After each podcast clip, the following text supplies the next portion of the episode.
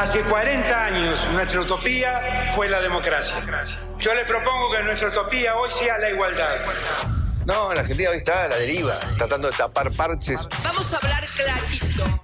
Hay proscripción. La grieta famosa, que es un invento de la política para generar odio y desde ahí conseguir más votos. Vas a meter preso a Videla.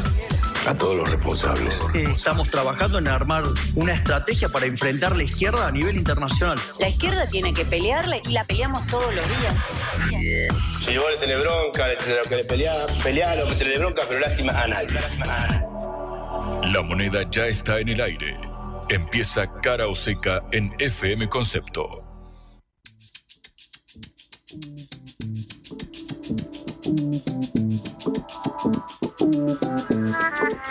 Hola, ¿qué tal? Último día de la semana, primera semana de gobierno de Javier Milei. Los saludamos Patricia Lee Juan Lehmann desde Cara o Seca, esta producción de la Agencia Internacional de Noticias Sputnik. Hola Juan, ¿cómo estás? Muy buenos días, eh, Patri. La verdad es que cansado, desgastado, te diría. Uno llega eh, rasguñando las piedras hasta fin de año. Hay un meme en internet eh, circulando que dice, uff, qué, qué intenso fue el gobierno de Milei, ¿no? Flaco, vamos cinco días recién. es la primera semana y yo estoy como si fuera 2026. Como si fuera 2027, estamos a punto de las presidenciales. Bueno, estoy en esas. Eh, fue muy intenso todo por bueno, las novedades que se suscitan, sobre todo, no solamente en el plano político, que obviamente un nuevo gobierno siempre supone una reconfiguración del tablero político, sino también en el económico, en el social. Seguridad social, de todo. Hay muchísima tela para cortar, eh, Patri. Está hablando en este momento Manuel Adoni, vocero presidencial. Vamos a escuchar un poquito de lo que dice. Al 3.678% anual, ¿no? Este 1% de inflación diaria nos deja eh, inmersos en una hiperinflación, la que estamos tratando de evitar y de, eh, por supuesto, hacer todo el esfuerzo para que la catástrofe no termine, no termine ocurriendo. Desde ya que la, eh, una de, otro de los, de, los grandes objetivos que tenemos como gobierno es terminar con los privilegios. Tarea, tamaña tarea, eh, tal vez pasó desapercibido, pero el ajuste que pretendemos realizar sobre los gastos de la política, solo en gastos de funcionamiento, solo en gastos de funcionamiento, gira en torno a los 3 mil millones de dólares anuales. Tal vez cuando uno habla de porcentajes no toma dimensión del monto al que nos referimos, pero este, este, este ajuste va a girar en torno a los 3 mil millones de dólares. En algunas cuestiones tal vez más notorias o más eh, relevantes, por ejemplo, el tema de choferes, y este privilegio que tiene buena parte de la política, o que tenía buena parte de la política, los funcionarios con choferes, eh, que resulta absolutamente irracional. Esto se va a reducir en un 50% al margen de, por supuesto, la reducción de... Eh, cantidad de funcionarios que lo hemos visto, entiendo que en la primera o en la segunda conferencia, donde detallamos la reducción de ministerios, de secretarías y de subsecretarías y que todavía nos falta, cuando las estructuras estén terminadas, informarles a todos ustedes la reducción en eh, direcciones generales, direcciones nacionales y coordinaciones. Además de, eh, de, la reducción de choferes, se va a hacer una reducción, por supuesto, de la flota, claramente, flota que eh, va a estar destinada a las fuerzas de seguridad, los vehículos que estén en condiciones y los que no lo estén serán vendidos tal como corresponde. Eh, tomamos la decisión de concretar la venta de dos aviones de la empresa IPF, haciendo ejercicio de nuestra posición en el directorio. Eh, dos aviones que eran utilizados casi con exclusividad por la política, por los privilegiados que no queremos que estén más.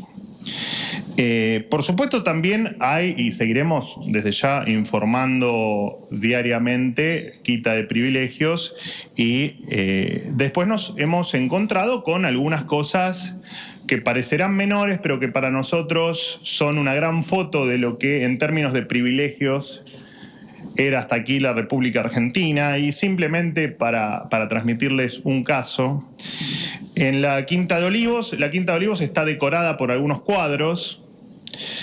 Eh, estos cuadros tienen un seguro por el que todos los argentinos pagábamos 2.600.000 dólares.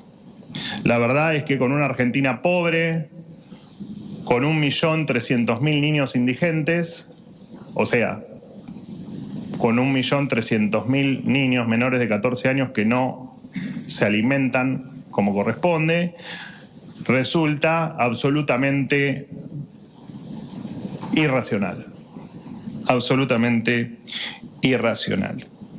En virtud de eh, siempre en, línea con ayudar a los que menos tienen o, que sean nuestra prioridad y siempre hablamos de los más chicos, que son nuestra preocupación, lo dijimos desde el día cero, son nuestra preocupación porque efectivamente son el futuro y no estamos dispuestos a ceder.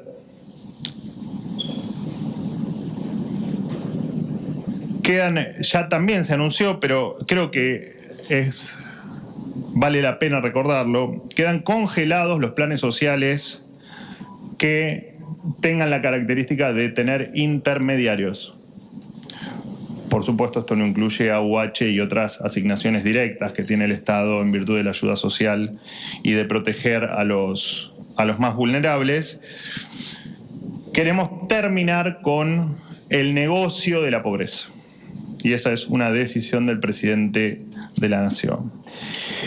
Insistimos con el protocolo presentado en el día de ayer por la y eh, anticipado en, esta conferencia en el día de ayer, el protocolo que eh, presentó la ministra Bullrich en referencia al mantenimiento del orden público. Vamos a hacer cumplir la ley. Por supuesto que el protocolo es de jurisdicción, el, gobierno nacional tiene jurisdicción en, ámbitos federales. Entendemos que no hay ninguna razón para que las diferentes jurisdicciones, que son las que deben hacer cumplir la ley en materia de, seguridad, no adhieran a este protocolo y eh, no quieran respetar o no, no, no esté dentro de sus prioridades el respeto por la ley. No queremos que se vulneren los derechos de quienes todos los días de sus vidas se levantan para ir a trabajar y se topan muchas veces con cortes que los hacen llegar varias horas tardes a sus trabajos. Eh, no solo no es justo, sino que es ilegal. Así que no se va a permitir y tiene que quedar, y tiene que quedar eh, claro. Bueno, entiendo que esto es lo que tenía para comentarles el día de hoy. Escuchábamos al vocero presidencial Manuel Adorni eh, comentar o informar de nuevas eh, decisiones del gobierno, como vender la mitad de la flota de autos. Eh, supuestamente se recortará la mitad de los choferes también, me imagino yo. Y hasta terminar el seguro de los cuadros que están en la Casa Rosada. Eh, además de decir que se va a eliminar el negocio de la pobreza porque se van a eliminar todos los planes sociales que sean indirectamente recibidos por las organizaciones sociales. En verdad, una precisión, Patri, no es que se eliminan esos planes sociales, sino que se congela el monto nominal que, por el cual son remunerados. Es decir, el potenciar trabajo no va a tener una actualización eh, en línea con la inflación o, por ejemplo, lo que sucede con la asignación universal por hijo, que es directamente una, claro, una transferencia directa a esa, a esa familia duplica su monto. Por ejemplo, o lo que sucede también con la tarjeta alimentar, que es otra prestación que se sube un 50%. Bueno, en el caso de otros programas sociales como el potenciar trabajo, mm. aquel que recordamos, bueno, básicamente remunera con medio salario mínimo, que está cerca de 150 mil pesos, es decir, paga 75 mil pesos, para eh, quienes nos escuchan de afuera, unos 75 eh, dólares, eh, para teniendo como contraparte, como contraprestación, los servicios a la comunidad en comederos, por ejemplo, durante justamente media jornada de trabajo, durante Bueno, cuatro horas por día. Bueno, o sea, si lo congelas, chau. claro, básicamente se va de un año no existe más. se prende la licuadora inflacionaria. Eh, obviamente esto es lo que suscitó la respuesta de las organizaciones sociales, por ejemplo, la que siempre mencionamos, el Polo Obrero de Eduardo Beliboni, cuya voz vamos a escuchar en un eh, ratito, salió a decir, bueno, el 20 de diciembre, dentro de cinco días, el miércoles de la semana que viene, vamos a hacer una movilización, no solamente con respecto a este anuncio del congelamiento de estos programas sociales, que obviamente, imagínate ya, en este momento 75 mil pesos es Ya. muy poco. Sí, sí, sí. es un Imagínate si le sumamos el 30% de inflación que está previsto para diciembre y cerca del 20 o 30 que pudiera haber en el mes de, de enero. Bueno, obviamente esta licuación también va a llegar a la asignación universal por hijo, a menos que finalmente se concrete un bono, un bono adicional. Así que por lo menos hay algo. Eh, por otro lado, Patri, también lo que dice Adorni es ratificar algo que vamos a comentar en un ratito nuevamente, que es el protocolo de orden público seguridad. Presentado por Patricia Burrich, justamente a raíz de estas convocatorias a movilizaciones. Bueno, en un ratito vamos a representarlo. Me llamó la atención, eh, Patri, eh, la cifra que arrojó el portavoz presidencial. Dice que va a haber un ahorro de 3 mil millones de dólares de gastos de la política. Obviamente, uno se queda con este emblemático de la reducción de los choferes o los seguros de los cuadros de olivos por 2 millones eh, de dólares y demás. Pero 3 mil millones de dólares es cerca del 0,4% del PBI, haciendo números rápidos. 0,4% del PBI. Sin embargo, cuando nosotros calculábamos la reducción de los ministerios y demás, cuánto impacto podía tener, era 0,01, 0,001%. Es decir, hay que ver qué definiciones entran en esto de gastos de la política, porque, claro, si uno de ellos es el congelamiento de los planes sociales, por ejemplo, eso no puede pensar que no es un gasto de la política, justamente porque es una prestación hacia quienes lo perciben. Bueno, obviamente este es uno de los puntos más eh, interesantes, pero claro, también está la venta de la flota del- Sí. de IPF, que también entraría acá. Bueno, son las principales eh, Bueno. definiciones. Y por último, Patri, dijo eh, Adorni, queremos evitar la hiperinflación y hay un respaldo total a Luis Caputo, el hombre que está en el centro de la tormenta por las medidas económicas de devaluación y ajuste que ha anunciado. Bueno, estaremos analizando esta primera semana de gobierno de Javier Milei, las medidas tomadas, el revuelo en el Congreso, cómo han logrado ir imponiéndose gracias a las divisiones de toda la oposición y a reincorporar o a ganar adeptos para eh, lograr un gobierno que si bien no es de unidad nacional, incorpora eh, dirigentes o profesionales o técnicos del peronismo, del PRO y logra así dividir a la oposición. Así que estaremos hablando también sobre eso. Bueno, vos hablas de oposición dividida y claro, uno piensa, eh, obviamente hay dos oposiciones, podríamos decir, por un lado el peronismo, la que es más claramente una eh, oposición, la que lleva el balotaje y perdió, y por otro lado que sucede Juntos por el Cambio, que lo hemos debatido en diversas oportunidades de hasta qué punto dialoga la convergencia entre el PRO y la Unión Cívica Radical, dado que el PRO tiene muchas figuras dentro del gabinete de Javier Milei. Bueno, hoy hay elecciones en la Unión Cívica Radical. Eh, Gerardo Morales, el, ex gobernador de la provincia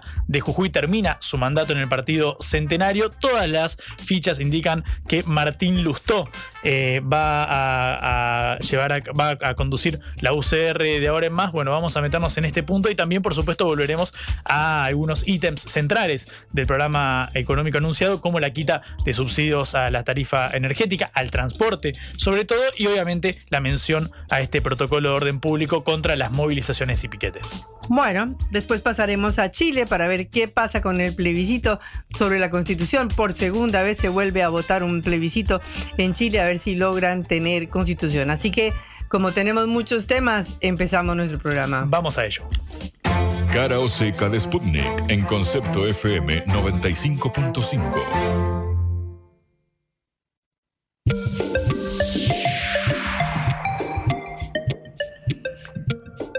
Llevamos una semana que, como comentábamos antes, es intensísima porque ya se conocieron todas las primeras medidas del gobierno de Javier Milei y también los nombramientos más importantes.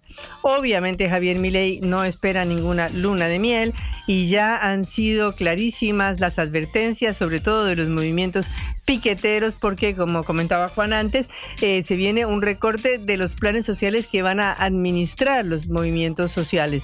De manera que eh, ya podemos eh, em, es- esperar que empiece algún tipo de protesta social, aunque por ahora todavía el gobierno de Javier Milei ha agarrado a todo el mundo en medio de la expectativa. Obviamente es un gobierno que logró el 55% de los votos, de manera que tiene un respaldo social, tiene un plafón social. Y uno va y le pregunta a la gente qué opina de- de- del gobierno de Javier Milei. Y la gente que está muy mal, muy mal, pero le dice, bueno, así no se puede seguir, esto tiene que arreglarse de alguna manera, esto hay que tomar medidas eh, y quizás uno piensa, bueno, peor podremos estar porque ya estamos muy mal. Si una jubilación son 100 dólares, eh, ¿qué razón habría para decir eh, que algo puede estar peor todavía y uno alegrarse de que eso pueda estar peor. O no alegrarse, sino por lo menos estar eh, satisfecho o esperando. Es una de las grandes contradicciones que se han demostrado en esta semana y es de que el gobierno ha dicho eh, con todas las palabras clarísimas que se va a un ajuste muy fuerte eh, y que ha advertido que la vamos a pasar muy mal y la gente dice, bueno, y sí, eh, tendremos que pasarla mal porque así no se puede seguir. El problema es si así no se puede seguir y vamos a seguir peor o si así no se puede seguir y dentro de un año en vez de ganar eh, una jubilación de 100 dólares como hoy, eh, la jubilación será de 200 dólares o más como era antes y si los sueldos en vez de ser de 150 y 200 dólares serán de 400 y 500 dólares para hablar del poder adquisitivo eh, de la moneda porque realmente así los precios, eh, se ha- así haya habido una devaluación muy grande, hay una inflación que se está tragando todos los efectos de la devaluación. Y si uno compara con otros países, ya empieza a encontrar que mm, por ejemplo, con España hay muchos alimentos y muchos productos que están al mismo precio o más aquí en Argentina. De manera que los efectos eh, esperados de esta devaluación con esta inflación que dicen que puede llegar a ser el 20% en diciembre eh, son muy dudosos. De manera que, bueno, eh, estamos viendo este plan económico y político con esta idea de reducir el déficit fiscal en cinco puntos, aunque la medida que hoy anunció Milei de reducir 3 mil millones de dólares serían eh, 0.4, como dijo Juan, o sea, estamos eh, 10 veces por debajo del, o más de lo que propone Javier Milei. Eh, por supuesto que va a ser algunas medidas que desdicen su programa, como por ejemplo la restitución del impuesto a las ganancias a los trabajadores que ganen más de 900 y tanto mil pesos, no tengo la cifra exacta en este momento, pero es eh, alrededor de 900 mil pesos, eh, cuando el gobierno anterior lo había, el, el parlamento anterior lo había, ah, 976 mil pesos, cuando el parlamento anterior lo había eliminado con el voto positivo de Javier Milei. De manera que eh, todavía faltan muchas, eh, mm, muchas medidas por anunciar. Eh, pero ya hay algunas que no figuraban en el contrato electoral que propuso Milei, como por ejemplo aumentar las retenciones agropecuarias, cosa que por supuesto que no estaba en su programa porque decía que había que eliminar todo, todo lo que fuera a bajar impuestos, él estaba de acuerdo. Eh, de manera que eh, esto va a, ser, va a implicar un, golpe a los trabajadores porque cualquiera que gane más de la suma de 936 mil pesos se le van a sacar eh, una parte de los impuestos a la ganancia que va a hacer un recorte muy grande de su poder de compra. O sea, no es chistoso ni estas personas que por supuesto tienen un salario alto en Argentina, que porque en Argentina es un salario muy alto, eh, no les va a parecer ningún chiste ni ninguna gracia que... eh, eh, se vuelva a imponer un impuesto que se le había sacado. Eh, por supuesto que ahora todavía mi ley tiene el argumento de que yo nunca les mentí o yo se los dije y me votaron, lo cual es cierto, lo cual es verdad, pero bueno, no quiere decir que la verdad no sea más incómoda de lo que todo el mundo pensaba que iba a ser la verdad. De manera que, eh, si bien mm, Javier Milei tiene mm, más de 14 millones de votos y que no prometía ningún paraíso ni ninguna solución mágica a la vuelta de la esquina, eh, el ajuste es el ajuste y la respuesta al ajuste se, eh, se va a venir. Eh, será eh, después de las fiestas, la gente esperará un poco, se irán de vacaciones. Hay alguna expectativa, por supuesto, porque un sector de la sociedad muy importante, más de la mitad de la sociedad lo votó a mi ley, pero eh, tenemos que saber que en algún momento habrá alguna reacción. Por ahora la oposición aparece todavía desorientada, no sabe muy bien qué hacer, porque hay una parte de la oposición que está um, operando o trabajando con el gobierno de Javier Milei, otra parte que no. Están, mejor dicho, todos divididos. En Juntos por el Cambio, esto está clarísimo. Sobre todo el PRO, el partido de Mauricio Macri y de Patricia Bullrich, donde hay eh, Patricia Bullrich, que no le preguntó a nadie, y es la ministra de Seguridad de Javier Milei. Eh, está Mauricio Macri, eh, que puso dos funcionarios, o se considera que son funcionarios que le responden, como el de Economía y obviamente el de Seguridad.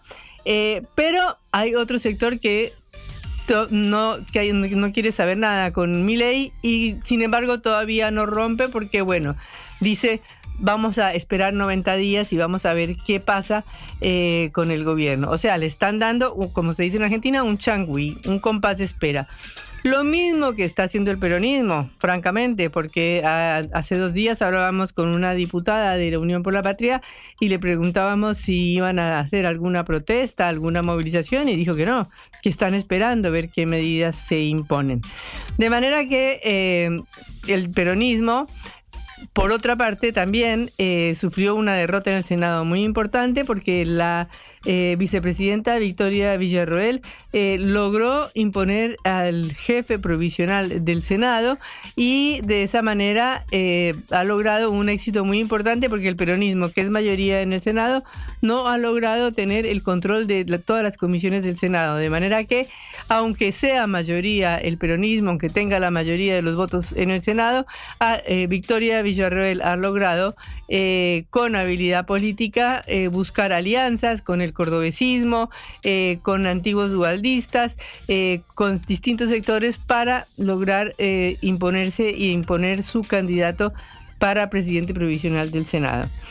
También hay otros que mm, apoyan al gobierno de Milei y que participan en el gobierno, que son de, eh, de, la fuerza del Frente Renovador de Sergio Massa, como por ejemplo Marco Labaña, que continúa eh, al frente del Instituto Nacional de Estadísticas y Censos, o Daniel Scioli, que sigue como embajador de Brasil, incombustible Daniel Scioli, eh, que es capaz de servir a todos los gobiernos.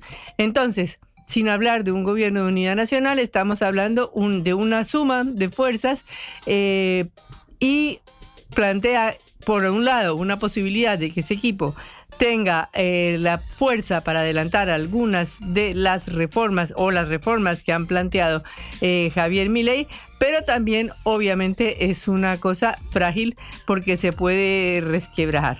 De manera que estamos ante una primera semana eh, una semana en que todavía, por supuesto, en una semana Javier Milei tiene un altísimo grado de aprobación, pero eso no se puede considerar, como dice un eh, investigador, un analista eh, de la opinión pública, un cheque en blanco.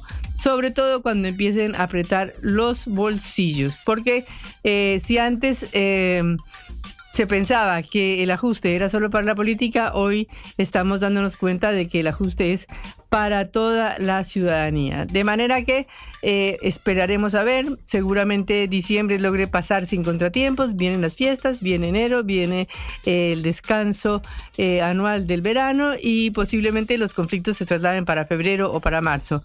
Y en ese tiempo es posible también que mi ley pueda avanzar en su plan de gobierno. Pero bueno, esperaremos a ver qué pasa. Llevamos una semana intensa.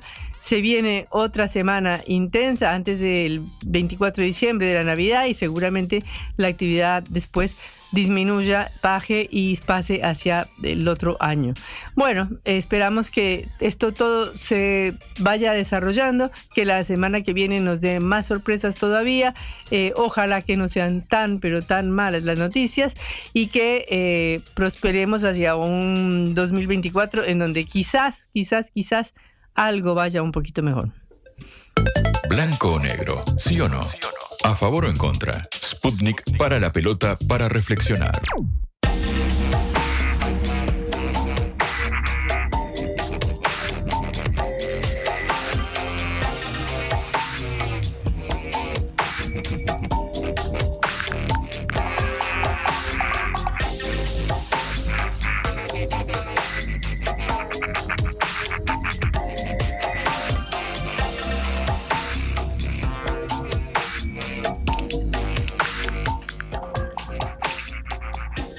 Bueno, el día jueves la mm, ministra de Seguridad, Patricia Bullrich, presentó un protocolo antipiquetes que incluye a todas las fuerzas federales. La ministra de Seguridad eh, presentó un plan para asegurar la libre circulación ante la organización de piquetes o bloqueos eh, y que obviamente fue eh, recibió el repudio de las agrupaciones sociales y de dirigentes políticos que consideran la medida como inconstitucional y una amenaza ante una posible conflictividad social. Bullrich anunció que las cuatro fuerzas federales podrán intervenir si hay un delito flagrante durante las manifestaciones en la vía pública y que el nuevo protocolo incluirá la identificación de quienes corten arterias, la aplicación de las leyes de leyes que contemplan prisión, cobro de gastos que demandan intervención de fuerzas de seguridad, es decir, multas, sanciones. Bueno, eh, todo tipo de medidas para que eh, frenar la conflictividad social que se espera que venga. Estamos en línea con Sabina Frederick, ex ministra de Seguridad del gobierno de Alberto Fernández. Sabina, un gusto saludarla. Patricia Lijo Alemán en Caroseca. ¿Qué tal? Buen día, Patricia Juan. Eh, bueno, Sabina, ¿qué opinión te merecen las medidas que ha tomado Patricia Bullrich?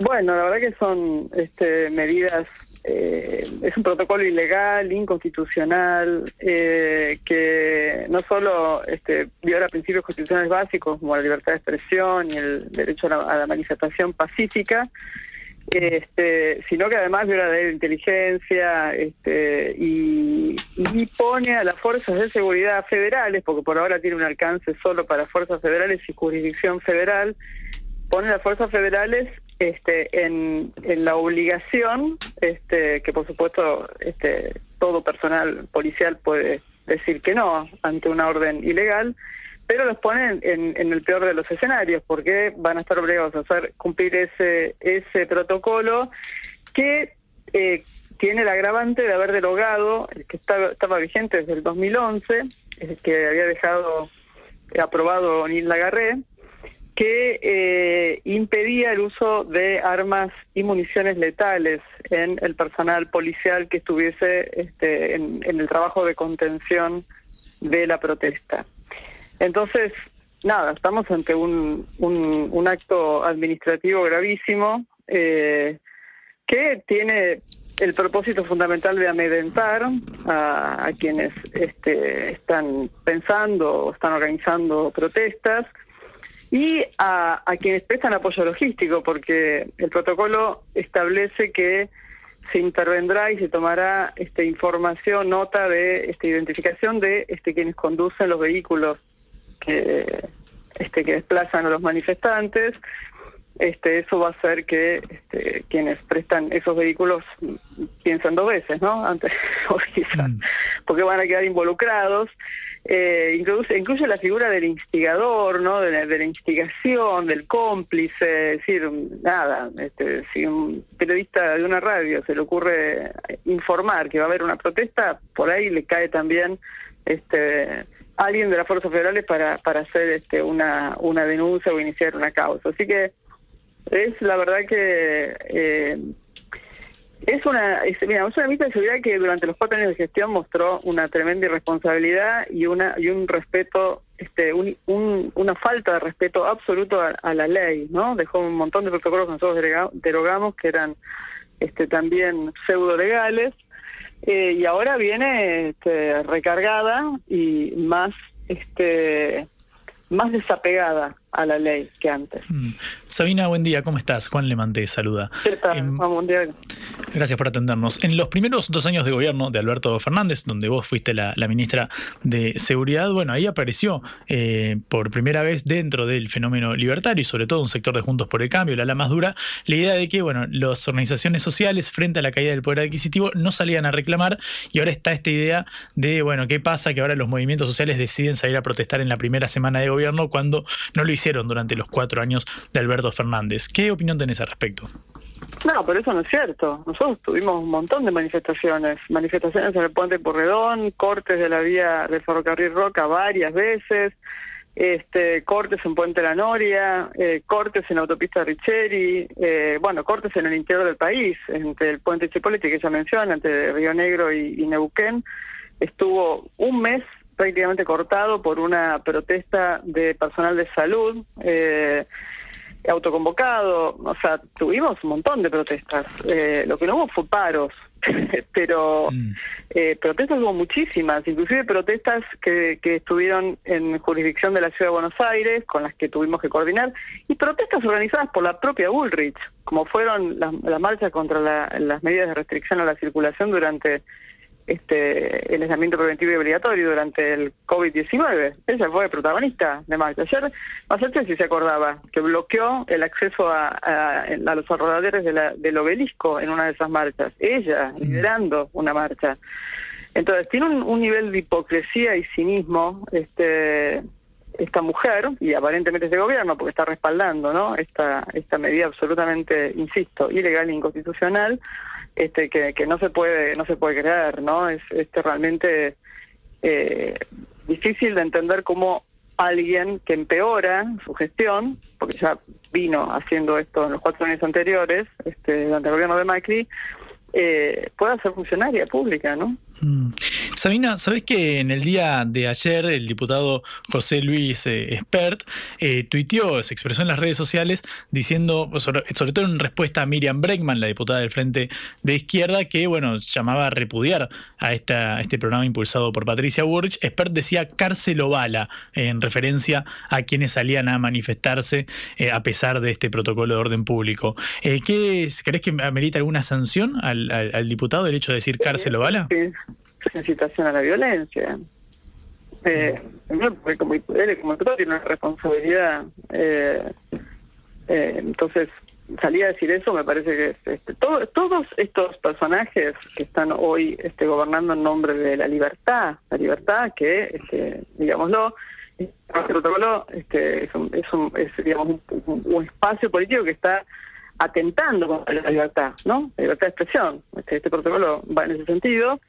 Y las manifestaciones de, de como de otros, este, están totalmente desbordadas, ¿no? Eh, desbordadas en cuanto al apego, insisto, a, normas eh, de, distinto nivel de, obligación con las que cualquier funcionario que asume está obligado a hacerlas cumplir, ¿no? no sea, por más cambio y motosierra que haya, este, son autoridades este, de una república, ¿no?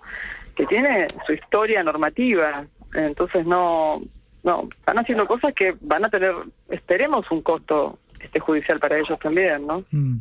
Estamos hablando con Sabina Frederick, ex ministra de Seguridad durante el gobierno anterior.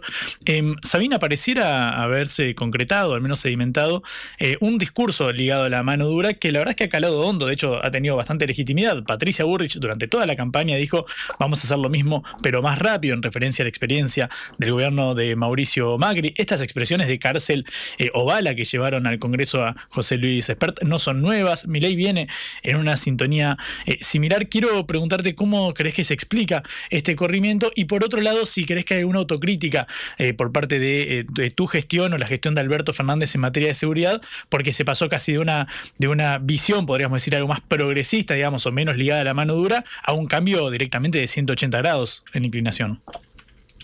Este, mira, yo creo que eh, es cierto que hay una serie de condiciones que hicieron que la tolerancia de, de la, de la población, una parte de la población al menos, este, fuera muy baja, ¿no? Eh, a la protesta.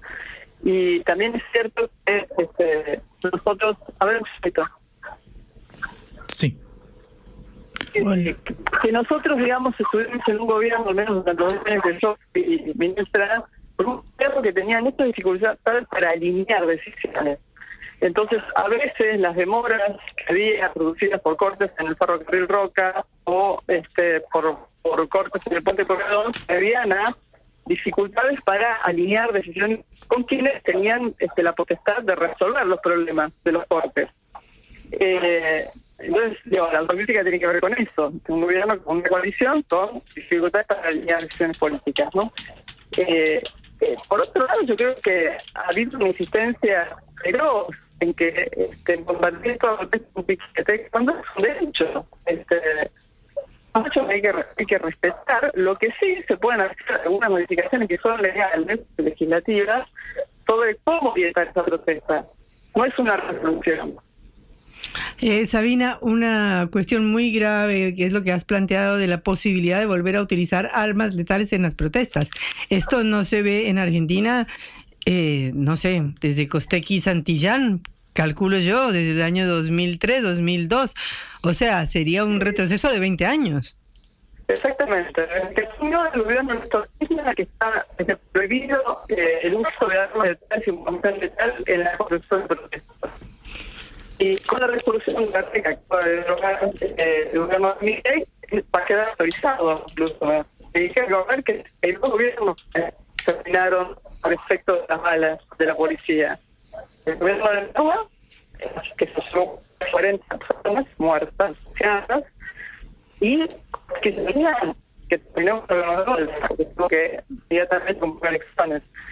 Entonces, eh, eso tenemos. Bueno, y Padre Burri formó parte del de Alianza, no del gobierno de, la Roja. Entonces, eh, digo, no, no sorprende lo que es verdad, es que vuelvan sobre las mismas ideas con el costo que tienen. Sabina, em, te, podés mover un poquito donde estabas recién? Hay, un problema de, señal, te perdimos un instante. Em, no, quiero, no quiero cerrar sin antes preguntarte por la salida de Sergio Berni, el exministro de Seguridad del gobierno de la provincia de Buenos Aires. Bueno, Kisilov, el gobernador, fue reelecto y finalmente eh, corrió al, ex funcionario. Bueno, eh, fue pública la, disputa abierta que hubo entre Berni eh, y, vos cuando eras ministra nacional. De hecho, Berni, bueno, lanzó una serie de de, críticas y hasta improperios, podríamos decir, calificativos hacia tu gestión. Quiero preguntarte qué lectura haces de la salida de Bernie de la provincia. Yo creo que no es una salida, porque va a ser eh, este, la policía Juan Bucetich, no es una salida. La persona que queda en su lugar, lo que le conozco bastante bien, es una persona de él que conduce él. Eh, y va a ser así. Eh, yo creo que lo que él hace es retirarse, porque tiene, una, relación con Bullrich, eh, tiene una relación con Bullrich que trazó este, cuando se fue como secretario de Seguridad en el 2019, en el 2015, perdón, eh, y, me parece que no se quiere exponer en estas circunstancias, pero él va a seguir a cargo del Ministerio de Seguridad, porque Javier Alonso depende totalmente de Sergio Berni. Eh, Sabrina, Sabina, muchísimas gracias por esta comunicación con Cara Oseca. Estaremos en contacto. Muchas gracias a ustedes. Que tengan buen día. Hasta luego. Bueno. Cara Oseca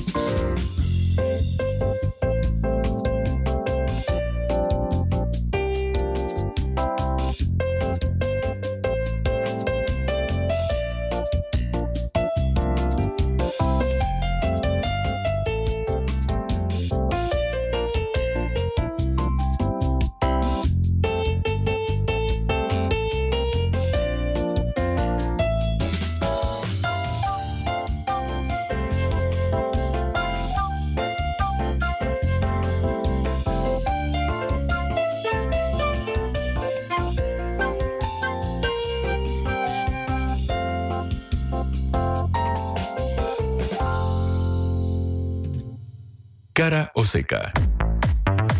Te contamos lo que otros callan.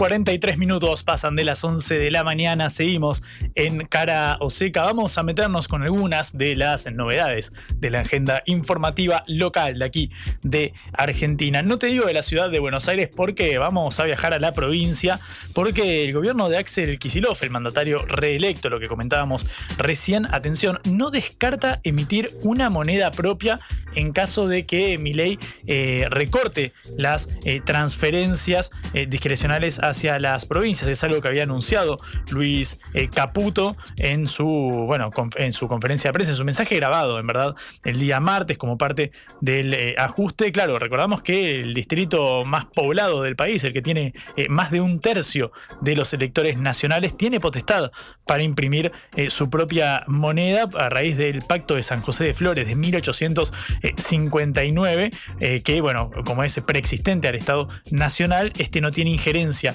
en la decisión, con lo cual la eh, provincia tiene la facultad de imprimir una moneda, como ya sucedió en otras épocas con los patacones, por ejemplo. Bueno, vamos a escuchar a Carlos Bianco. Carlos Bianco, ministro de gobierno de Axel Kisilov. En un momento él fue el jefe de gabinete, luego lo corrieron hasta el puesto de jefe de asesores. Finalmente, en la reelección, en el nuevo mandato del gobernador bonaerense, bueno, Bianco es el flamante eh, ministro de gobierno. Y Carlos Bianco en una entrevista con El Destape se refirió a esta posibilidad de que Buenos Aires imprima su propia moneda. Como bien decís, es algo que nos permite la Constitución eh, Nacional, que nos permite la Constitución provincial y que tiene que ver con los pactos existentes a la conformación del, Estado Nacional. En su momento el Banco Provincia emitió moneda, la primera moneda de curso legal en nuestro país, fue justamente emitida por el Banco Provincia, tanto lo permite la Constitución, una herramienta de la que puede disponer el gobierno provincial. Veremos si eso es necesario, hay que evaluar la oportunidad, mérito y conveniencia.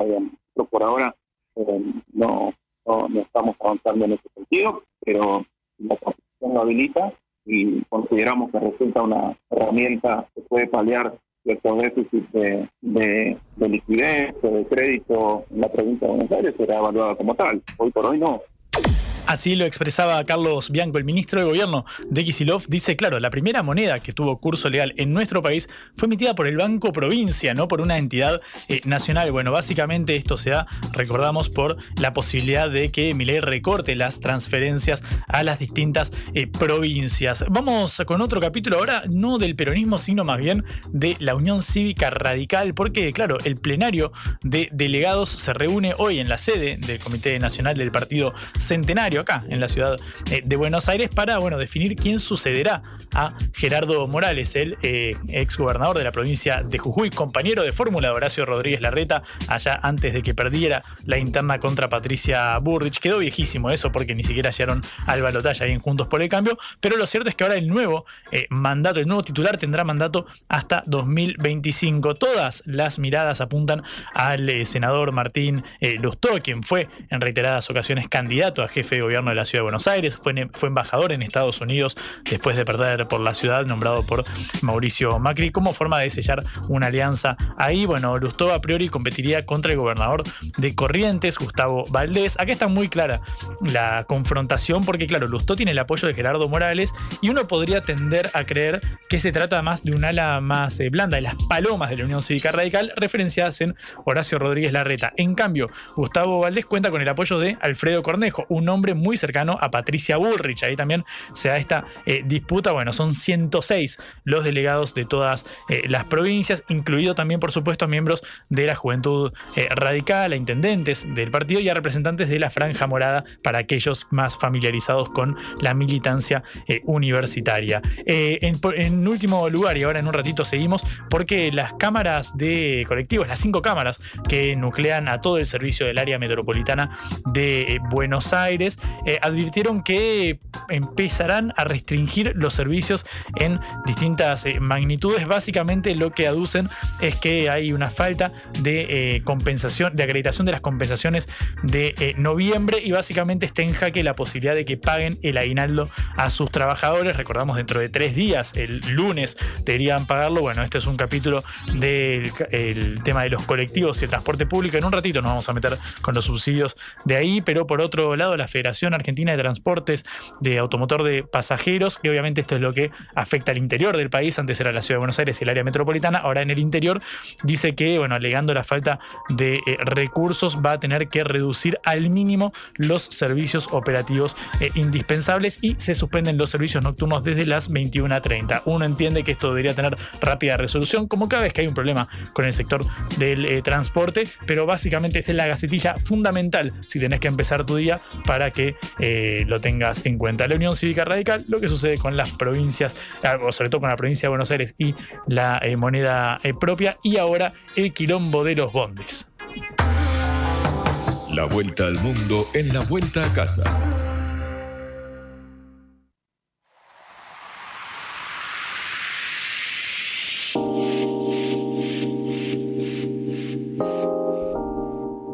En el vecino país de Chile estamos ante una nueva votación para tratar de definir una nueva carta magna bajo el gobierno de Gabriel Boric. Ya sucedió una vez. Recordemos que después del estallido social que empezó en octubre de 2019, hubo una votación en la cual el 78% del electorado votó por cambiar la constitución heredada de la dictadura de Augusto Pinochet. En 2021 se eligió una convención constituyente en donde la mayoría era de izquierda para elaborar este nuevo texto constitucional, pero esta propuesta fue rechazada en un plebiscito en septiembre del año pasado, a pesar de que las encuestas parecían decir todo lo contrario.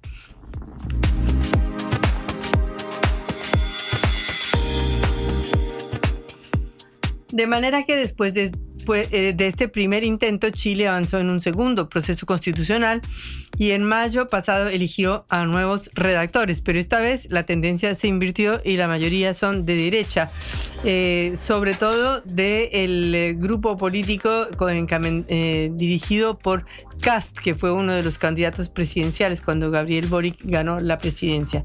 De manera que este domingo 17 se votará una constitución que tiene textos y normas completamente distintas al proyecto de constitución que ya fue rechazado una vez y veremos si se eh, aprueba o no se aprueba este proyecto. Estamos en línea con Marco Enríquez Ominami, es candidato presidencial y referente del Grupo de Puebla. Marco, eh, Patricia Lee y Juan Reman te saludan desde Buenos Aires. Hola Patricia, hola Juan, encantado de estar contigo y con todo el público de tu radio, a la orden. Bueno, eh, Marco, dime, eh, primero, ¿qué perspectivas ves tú de, que se apruebe este texto constitucional? Hola, estamos en línea con Marco Enríquez Ominami. Acá estoy, acá estoy. Ah, bueno, bueno, listo, ya te estamos escuchando. No, discúlpame, discúlpame. No, muy simple. Chile enfrenta una octava elección después del estallido social en cuatro años, un tercer proceso electoral vinculado, cuarto proceso al proceso constituyente, un segundo proceso constituyente en 15 meses, después de 200 años sin eh, debate constitucional. O sea, una, un momento rarísimo con un país que dejó de ser el mejor alumno de América Latina, un país que se transformó eh, hoy día en un, uno más de América Latina, con los mismos problemas, inflación, inmigración desregulada, narcotráfico. Y el domingo, un plebiscito con voto obligatorio patético, que consiste en elegir entre la constitución del dictador o la del hijo del dictador, entre una constitución que castigó los derechos sociales con una que profundiza el problema. Un momento muy difícil en medio de una crisis social y económica y con un gobierno impopular. Por tanto, hay voto obligatorio, se vuelve algo impredecible el resultado. Hoy las encuestas dan ganador a la opción en contra. Ya veremos. Eso pasa, nos faltan pocas horas. Estamos en un día de veda electoral en Chile. Terminó anoche la campaña. Bueno, ¿y cuáles son los principales artículos o los más polémicos de lo que se va a aprobar este domingo o, rechazar? Digámoslo de esta manera, mira, el, texto el primero es tramposo porque nace de un acuerdo del presidente con la derecha y no de una demanda popular, este segundo proceso. Este segundo proceso es democrático, porque fue validado por una elección, es un proceso no pedido por la ciudadanía y en el texto lo que usted tiene es una declaración de principios interesante que dice que Chile será un Estado social y democrático de derecho, lo que es una novedad para la Constitución. Sin embargo, si usted avanza en el texto, muy rápidamente descubre que el sistema de pensiones casi único en el mundo, obligatorio, que son las famosas, lo que ustedes llaman AFJP, que aquí son únicas, llaman AFP, sí. serán obligatorias por los próximos 50 años. Puede estar redactado de una manera tramposa.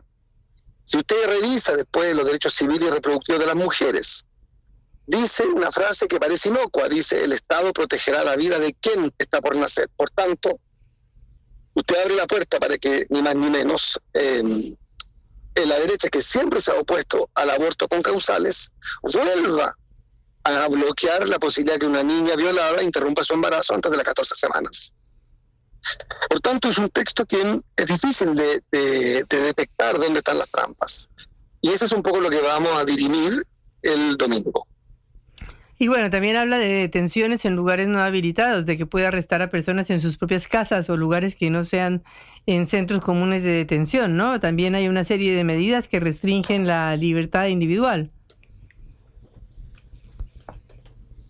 Es que es infinito, mira, los pecados del texto son infinitos, infinitos. Eh, a ese pues le agrego, han cambiado, y lo han reconocido los mismos conservadores han decretado que a partir de ahora será la ley la que determine lo que es droga, lo que no es droga, lo que hoy día, por el, la mera convicción de un gobierno a través del Ministerio de Salud, decreta que la cocaína es un estupefaciente, que se hace por un decreto, el 220, a partir de ahora será un proyecto de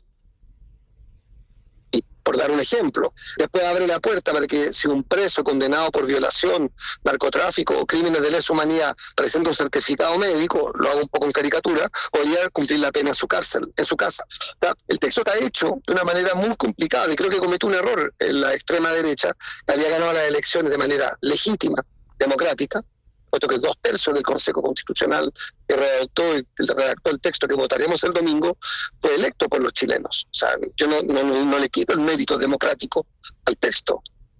Objeto el articulado del texto y creo que se equivocaron, porque en vez de al menos mantener los pecados de la Constitución del 80, los profundiza y obliga entonces a eh, un país en, en una anemia masiva de un desinterés elocuente hoy día no hay ninguna ficha en ninguna parte de Chile, no hay ningún ambiente, es como no, hay ambiente, sí. pero como va a haber voto obligatorio, va a haber una señal que es muy interesante. Chile hoy día una vez más se vuelve un laboratorio mundial eh, en términos políticos. Tuvimos el gobierno marxista revolucionario democrático, el primero del mundo, Salvador Allende, la dictadura más neoliberal del mundo con Pinochet. Tuvo una transición democrática que ha sido ha habido mucho ejemplo para bien y para mal, y usted ahora enfrenta un tercer, un segundo proceso constituyente en menos de dos años. Somos el único país del mundo que tiene dos procesos constituyentes en 15 meses, el único. ¿Y qué pasa con el problema de los indígenas o de los pueblos originarios? Porque recordemos que fue uno de los grandes problemas del proyecto de constitución anterior que fue rechazado y ahora en este texto se dice que la nación chilena es una e indivisible. Yo creo que en el proceso anterior la izquierda y la extrema izquierda también cometieron pecados y errores. Explicaron y defendieron muy mal la necesidad de que Chile reconozca a los pueblos originarios. Instalaron de manera muy torpe y muy panfletaria una necesidad clave que los pueblos originarios sean reconocidos y debilitar el principio de igualdad ante la ley. La clase media sintió que habían dos sistemas judiciales. Eh, esto por eso es patético el momento el país rechazó a la izquierda y a la centroizquierda y ahora rechaza a la extrema derecha y la derecha. Ese es lo, loco del escenario. Es lo, algunos para un politólogo será fascinante, pero para un ciudadano esto se vuelve, no digo una pesadilla, pero se vuelve una, una agonía, un, un mal rato. Y en vez de ser una fiesta de la democracia el domingo, puede ser un gran funeral. Vamos a ir a votar, a votar con poca esperanza. Y dice también que va a limitar el derecho de huelga para todos los empleados públicos y servicios públicos esenciales.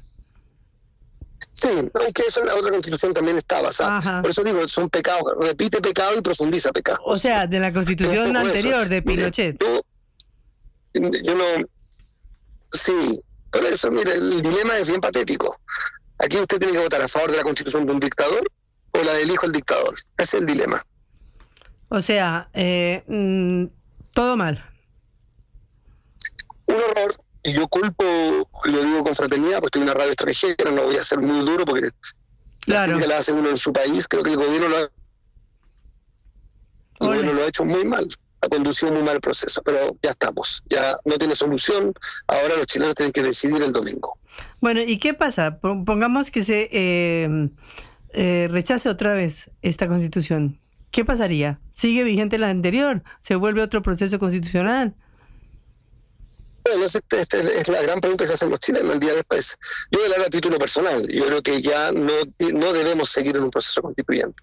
No podemos seguir eh, un tercer proceso. Sería ya...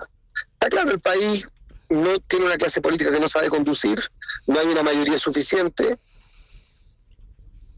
y, dos procesos constituyentes en 15 meses me parece que es la, evidencia que no hay condiciones para tener una nueva constitución. Nos quedaremos con la constitución actual, si ganan en contra, y, construiremos un país más justo con reglas eh, complicadas. Pero es un dato de la realidad, ¿no? ¿Qué quiere que haga? No. Es muy jodido, por eso estoy tan enojado con, el gobierno, que tuvo dos tercios del país apoyándolo, y hoy día tiene apenas el 25%. Bueno, y ahora también hay un caso de corrupción que está afectando al gobierno, ¿no? Sí, dramático. Son los amigos del presidente que están presos por corrupción, por robarse, acusados de robarse el dinero a los pobres para financiar sus vidas. Es un escándalo y duele mucho porque es una generación que predicó mucho contra la corrupción. Llegó al poder predicando y condenando a toda la clase política y hoy día son ellos corruptos. Entonces es un dolor.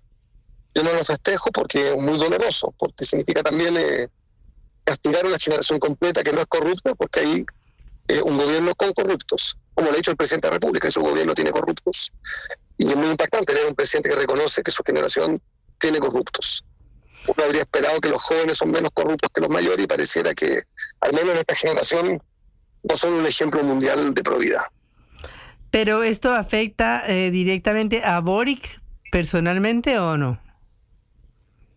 Bueno, sí, porque son sus amigos, sí, son, su, son sus amigos, son sus compañeros de ruta, sí lo afecta, evidentemente.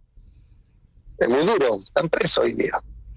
Y Pero sobre todo porque sabe que el catálogo de la corrupción, yo, yo al menos, mi opinión es que la peor de todas es el que usa el dinero de los pobres para financiarse. Claro, por supuesto. Es quizás la más grave de todas. Hay muchos niveles de corrupción, pero este ya es el, por lo menos a título personal, digo, para mí eso no tiene perdón. Aquí, aquí en eso yo soy implacable. ¿Y entonces qué perspectiva le queda a los años de gobierno de Boric? Dos años y yo le pido al presidente y le hemos pedido a algunos chilenos de que se dedique al menos a dos cosas, a enderezar la economía y a controlar la seguridad. La agenda transformadora ya no fue, no pudo y por lo menos que siendo el presidente un hombre auténtico, con buenas intenciones, que defiende las banderas correctas y que hace un mal gobierno que por lo menos los dos años que quedan no agudiza un mal problema delictual y el problema eh, de la economía. En eso que se dedica a eso. No es poca tarea. ¿eh? No, por supuesto, es mantener el país hasta las próximas elecciones y esperar a ver qué pasa, pero lo raro es qué hace un país con donde la constitución no está clara o, sigue eh, una constitución eh, votada y aprobada por, un, por una dictadura, ¿no? Es un momento patético, más simple, es un momento patético. Estoy con mala señal, querida, creo que bueno, se escucha mal. Bueno, bueno, entonces Marco, eh, muchísimas gracias por tu comunicación desde Chile, un abrazo y seguimos en contacto. Hasta luego. A la orden, un abrazo grande. En el lugar del mundo que estés, en el asentamiento más remoto de todo el planeta, está Concepto. Una sola voz uniendo a toda la Argentina. En tu casa, en el auto, en tu celular. Somos Concepto 955.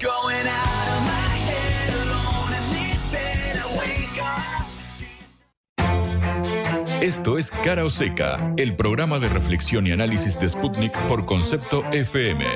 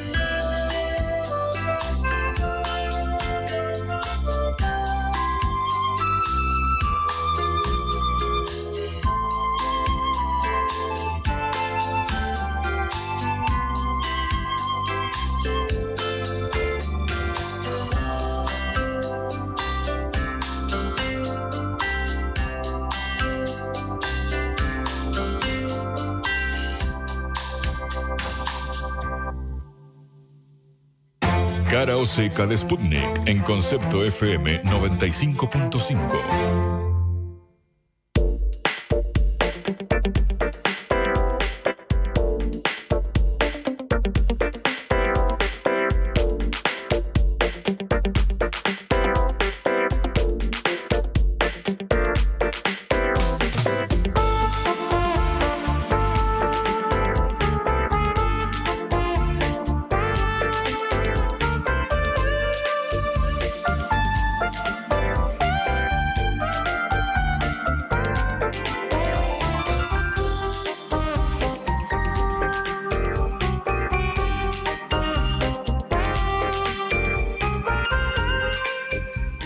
La ministra de Seguridad, flamante ministra de Seguridad por segunda vez en los últimos, eh, qué sé yo, 10 años más o menos, Patricia Bullrich, acaba de eh, adoptar o informar ayer un protocolo de seguridad que, como ya comentábamos, es bastante duro, muchísimo más duro de lo que fue toda su eh, ejecución como ministra de Seguridad del gobierno de Mauricio Macri y de los mismos actos en los cuales ella participó haciendo marchas y manifestaciones.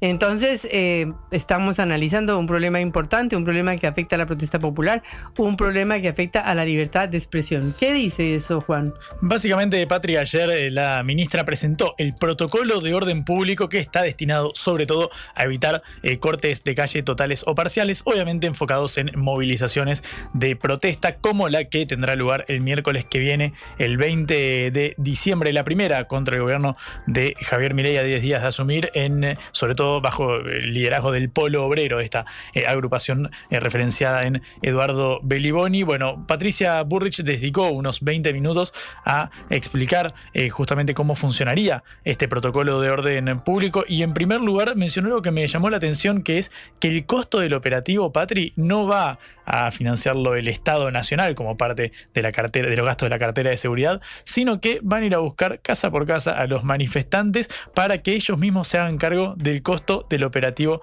de represión a estas movilizaciones. Escucha. Todos los costos vinculados a los operativos de seguridad se les enviará la factura a las organizaciones o individuos responsables. El Estado no va a pagar por el uso de la fuerza de seguridad tendrán que pagar las organizaciones y que tengan personería o los individuos se tendrán que hacer cargo del costo de los operativos. En caso de tratarse de extranjeros con residencia provisoria, se mandará la información a la Dirección Nacional de Migraciones. Bueno, básicamente esto decía la ministra que aclaró que las eh, cuatro fuerzas federales, es decir, la Gendarmería, la Policía Federal, la Prefectura y la PSA, la Policía de Seguridad eh, Aeroportuaria, estarán acompañadas por el Servicio Penitenciario Federal para poder intervenir en las manifestaciones siempre y cuando tengan lugar en territorios federales, por supuesto, porque si no, claro, están a cargo de las fuerzas provinciales o de la Ciudad Autónoma de Buenos Aires. Lo que dijo es que esta... Perdón, entonces, ¿cuáles son los lugares, las autopistas? Básicamente, el Puente Porreón, por ejemplo, que es un centro de, sobre todo de congregación en caso de protestas, estaría bajo la órbita de estas cuatro fuerzas. La ministra dijo que todos estos comandos van a actuar bajo la ley de flagrancia, perdón, eh, donde básicamente va a usarse y cito, la mínima fuerza necesaria y suficiente que será graduada en proporción a la resistencia que haya. Es decir, la resistencia de los manifestantes hacia eh, el accionar de la policía va a tener su correlato en la fuerza que dispongan eh, justamente los, los, efectivos de seguridad. Burrich se refirió a la presencia de menores de edad, de chicos, niños o adolescentes en las eh, manifestaciones o en los acampes, por ejemplo, cuando se corta la 9 de julio en reclamo por el aumento del salario mínimo o de este potenciar trabajo que comentábamos eh, más temprano, bueno, Burrich habló acerca de eh, lo que sucederá a aquellos que lleven a sus hijos, hijas o nenes chiquitos a las marchas. Se va a pedir a las madres que no lleven más a los chicos a las manifestaciones. Va a haber consecuencias para aquellos que vayan con niños eh, y que no garanticen. El primer responsable del niño es el papá, la mamá o quien lo lleva. Entonces tendrán que tener la responsabilidad individual que tiene que tener una familia en el cuidado de sus niños. Por supuesto que no se actúa de la misma manera frente a niños, ancianos o mujeres embarazadas, no se actúa de la misma manera, pero no queremos que usen a los niños como escudos. No queremos que los usen como escudos, va a haber consecuencias eh, fuertes frente a quienes usen a los chicos como escudos. En estos términos lo expresaba la eh, ministra que, claro, dio la alternativa que les queda a las organizaciones sociales que eh, movilicen o protesten, que no lo, para que no lo hagan justamente en eh, las calles cortando el tránsito o, como dice ella, la libre circulación de los argentinos. Podríamos decir los argentinos de bien en términos de Javier Milei. Bueno, básicamente dice que hay que hacerlo, pero por la vereda. Escucha. Toda persona que esté en la vereda no va a tener ningún problema, se puede manifestar en la vereda. Lo que nosotros no queremos son cortes de calles, de rutas, en el caso nuestro, de jurisdicción federal y en trabajo conjunto con las eh, policías provinciales. Sin duda, nosotros aquí quizás vemos mucho lo que sucede en la Ciudad de Buenos Aires. Esto va a ser coordinado con la Ciudad de Buenos Aires. Ahora están viniendo las autoridades de la Ciudad de Buenos Aires a tener una reunión para trabajar en conjunto temas de seguridad y también de orden público. Bueno, Patri, esto sucedió hace menos de 24 horas. Adivina, ¿hubo respuestas de las organizaciones sociales o no? Sí. Por supuesto, Eduardo Beliboni del Polo Obrero salió a la carga contra eh, Patricia Burrich, tildó de inconstitucionalidad, perdón, de inconstitucional esta medida, al igual que lo dijo Sabina Frederick, la ex ministra de Seguridad, con quien hablamos hace un eh, ratito. Bueno, fuerte respuesta del dirigente del Polo Obrero. Escucha en qué términos lo expresaba. Claramente nos vamos a unir, vamos a ser miles y probablemente haya 50.000 personas en la calle. Déjenme hacer una pregunta retórica. ¿50.000 personas pueden marchar por la vereda? Hablemos en serio, por favor. El único problema que hay de seguridad en la Argentina es el de una manifestación que reclama por el salario, por el trabajo. ¿Es verdad que el único problema que hay en la Argentina de seguridad? Tendría que recorrer un poquito más los barrios, la ministra. Porque lo único que hablan los ministros de seguridad es del problema de las manifestaciones. Ahora resulta que hay un delito creciendo por todos lados está el narcotráfico, está el lavado de dinero. Eso no se, parece que no se va a investigar. El delito está concentrado en que hay una manifestación popular. Va a haber manifestaciones populares inevitables y si una ministra se opone a eso, se coloca en la ilegalidad.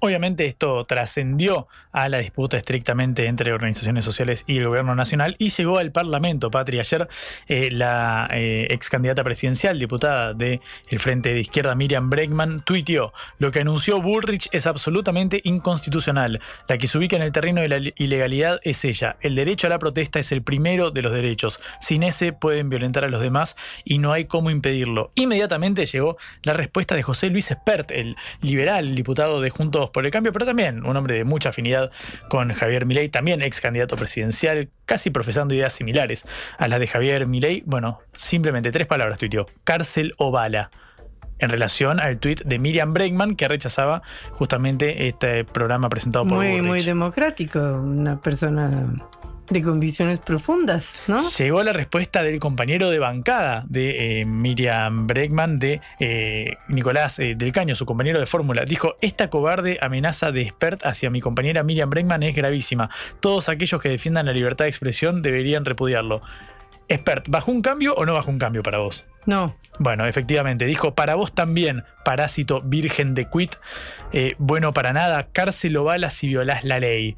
Qué desastre. Bueno, obviamente Nicolás del Caño luego habló en distintos eh, medios y se refirió, el diputado nacional y ex candidato a vicepresidente del Frente de Izquierda, a este programa de Patricia Burrich y esto decía. No es casual porque eh, el ajuste no pasa sin represión. Recordamos, Patricia Burrich ya la conocemos, este responsable política del de, crimen de Santiago Maldonado, de Rafael Nahuel, eh, esa represión de, del 2017 en las movilizaciones contra la reforma previsional, una fue el 18 de diciembre, pero la previa, el 14, que se levanta la sesión, incluso lo pide Carrió al levantar la sesión, ella estuvo a cargo de la seguridad, mil gendarmes había alrededor del Congreso, mil gendarmes. Entonces digo, y esto, esto es totalmente inconstitucional. Inconstitucional, bueno, esa pareciera ser la, la palabra para eh, la que nuclea la crítica a este programa de Burrich, más allá del respeto a las manifestaciones. Bueno, lo cierto es que se lanzó el programa del protocolo de orden público, ya suscitó respuestas desde las organizaciones sociales y también el diálogo y sobre todo el debate ya llegó al Congreso de la Nación. En el país de la grieta, escuchamos a unos y otros para que vos decidas.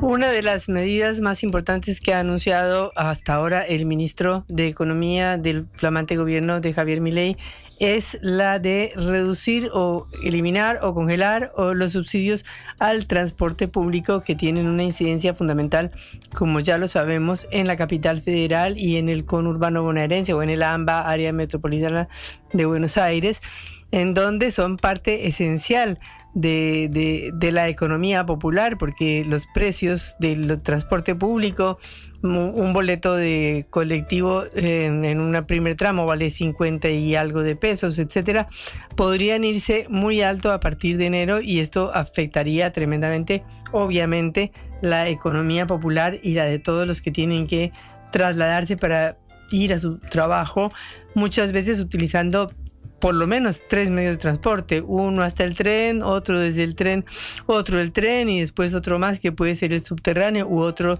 colectivo, de manera que es una cifra eh, que puede ser grave eh, y multiplicadora para la economía de muchísimos hogares. Estamos en línea con Diego Juliano, exministro de Transporte y diputado nacional. Eh, Diego, un gusto saludarlo, Patricia Lee y Juan Lehmann desde Caro Hola, buenos días. Juan, eh, Patricia, un gusto grande saludarlos a ustedes también. Bueno, Diego, ¿cómo usted ve estos anuncios? ¿A cuánto se va a ir el precio del colectivo, del subte, del tren?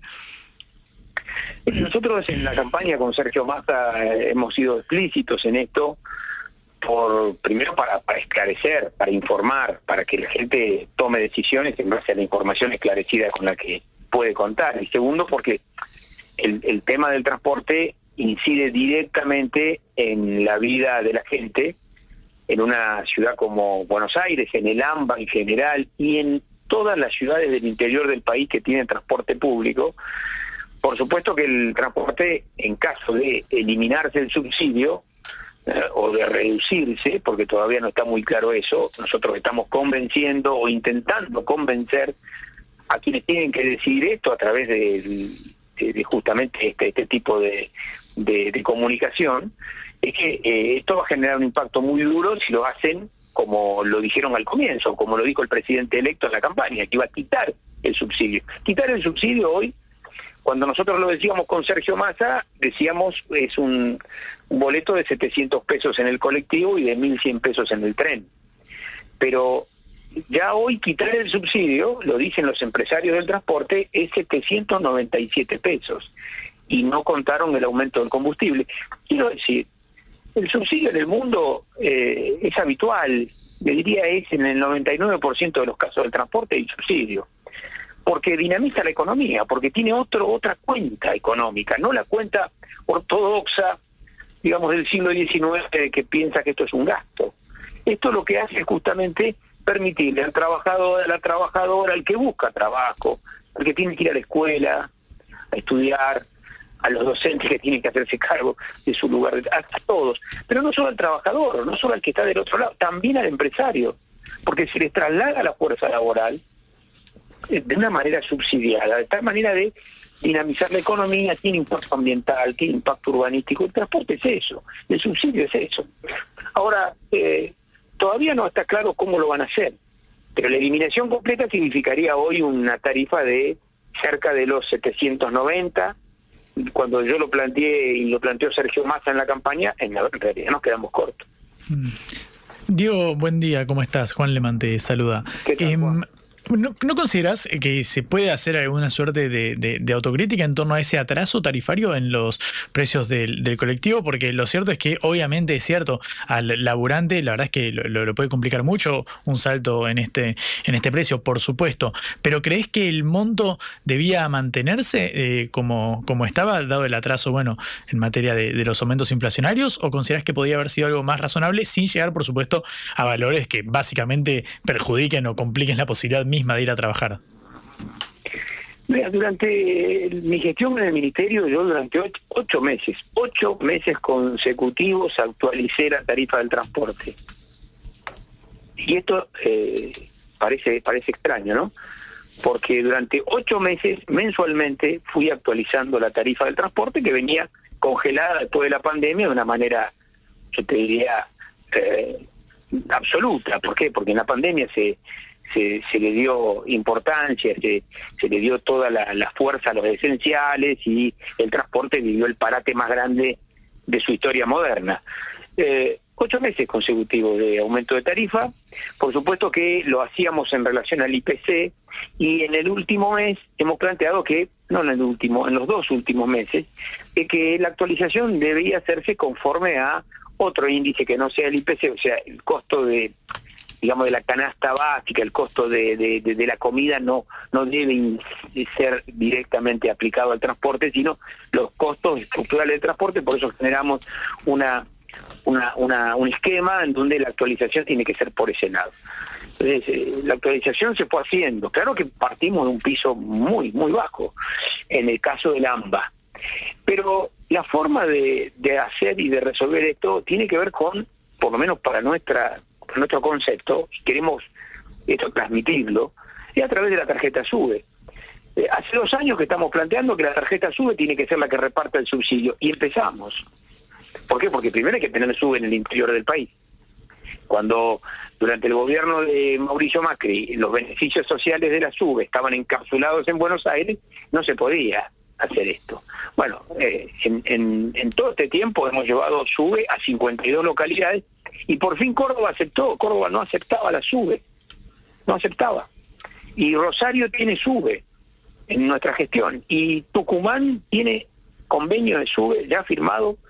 Entonces, cuando uno empieza a trasladar esta, esta tarjeta, que es la que te permite conocer la trazabilidad del transporte, es decir, la cantidad de gente que se sube, que justamente lo usa, la flota, ahí se sabe cuando una provincia hace una declaración jurada de cómo es su transporte, eh, no es lo mismo que cuando con la SUBE conoces la trazabilidad completa. Entonces la SUBE es la que tiene que repartirle al usuario. Estamos todos de acuerdo. Cuando el ministro Caputo dice mi hijo no tendría que tener subsidio, pero esto ya lo venimos diciendo hace rato. Por eso yo mismo hice una resolución para que voluntariamente eh, la gente renuncie al subsidio. Y algunos me criticaron por eso, pero había que hacerlo. ¿Eh? El que quería podía directamente pagar los 700 pesos que significaba el transporte urbano de pasajeros eh, en, el, en, en, la etapa nuestra. O sea, si uno va hoy a pagar en un colectivo o a pagar en el tren o el subte, ¿puede pagar 700 pesos? Decirle, mira, yo vengo a pagar 700 pesos. Sí, hoy fíjese que en la, en, en la aplicación SUBE, eh, uno puede allí mismo, allí mismo hay un cartel, todavía espero que esté, que dice eh, renuncia voluntaria al subsidio del transporte. Y si uno eh, renuncia, ¿cuánto queda ese boleto? Si uno renuncia al subsidio. Hasta la fecha son 700 pesos. Hasta la fecha 700 pesos. Hay ahora reclamos de que hablan de más. Eh, la, la, la, las, las, cámaras más importantes del transporte, o una de ellas por lo menos, se ha planteado 797. Pero eh, estamos hablando de que hoy en día uno puede renunciar al subsidio y lo tiene en la aplicación, lo tiene en la página web del Ministerio de Transporte, lo tiene en la, en la propia tarjeta SUBE, esa opción. Diego, estamos hablando con Diego Juliano, ex ministro de Transporte de la eh, Nación, justamente a raíz de la suba en los boletos de colectivo, que según dijo el, ministro de Economía Luis Caputo, sería de manera gradual durante los próximos años hasta alcanzar la tarifa eh, plana. Eh, quiero ir a un reclamo, Diego, de las agrupaciones de empresas del AMBA, del área metropolitana de Buenos Aires, pero también de la Federación Argentina de Transportadores por Automotor de Pasajeros, es decir, la que opera en el interior, acerca de la falta de recursos que incluso ponen en, jaque el pago de aguinaldos eh, por las, bueno, obviamente para hacer frente a las obligaciones salariales, dado que eh, aluden que no tienen los recursos suficientes. ¿Qué imaginas vos en este plano? ¿Qué respuesta le darías? Mire, nosotros veníamos con una política de subsidio. Hoy la discusión no es la cantidad de subsidio. Como usted verá, la discusión está corrida. Hoy estamos hablando de sí o no al subsidio.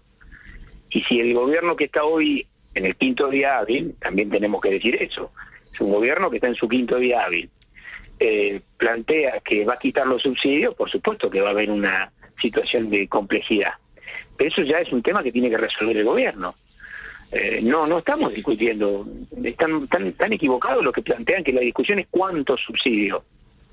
La discusión es si va a haber o no subsidio.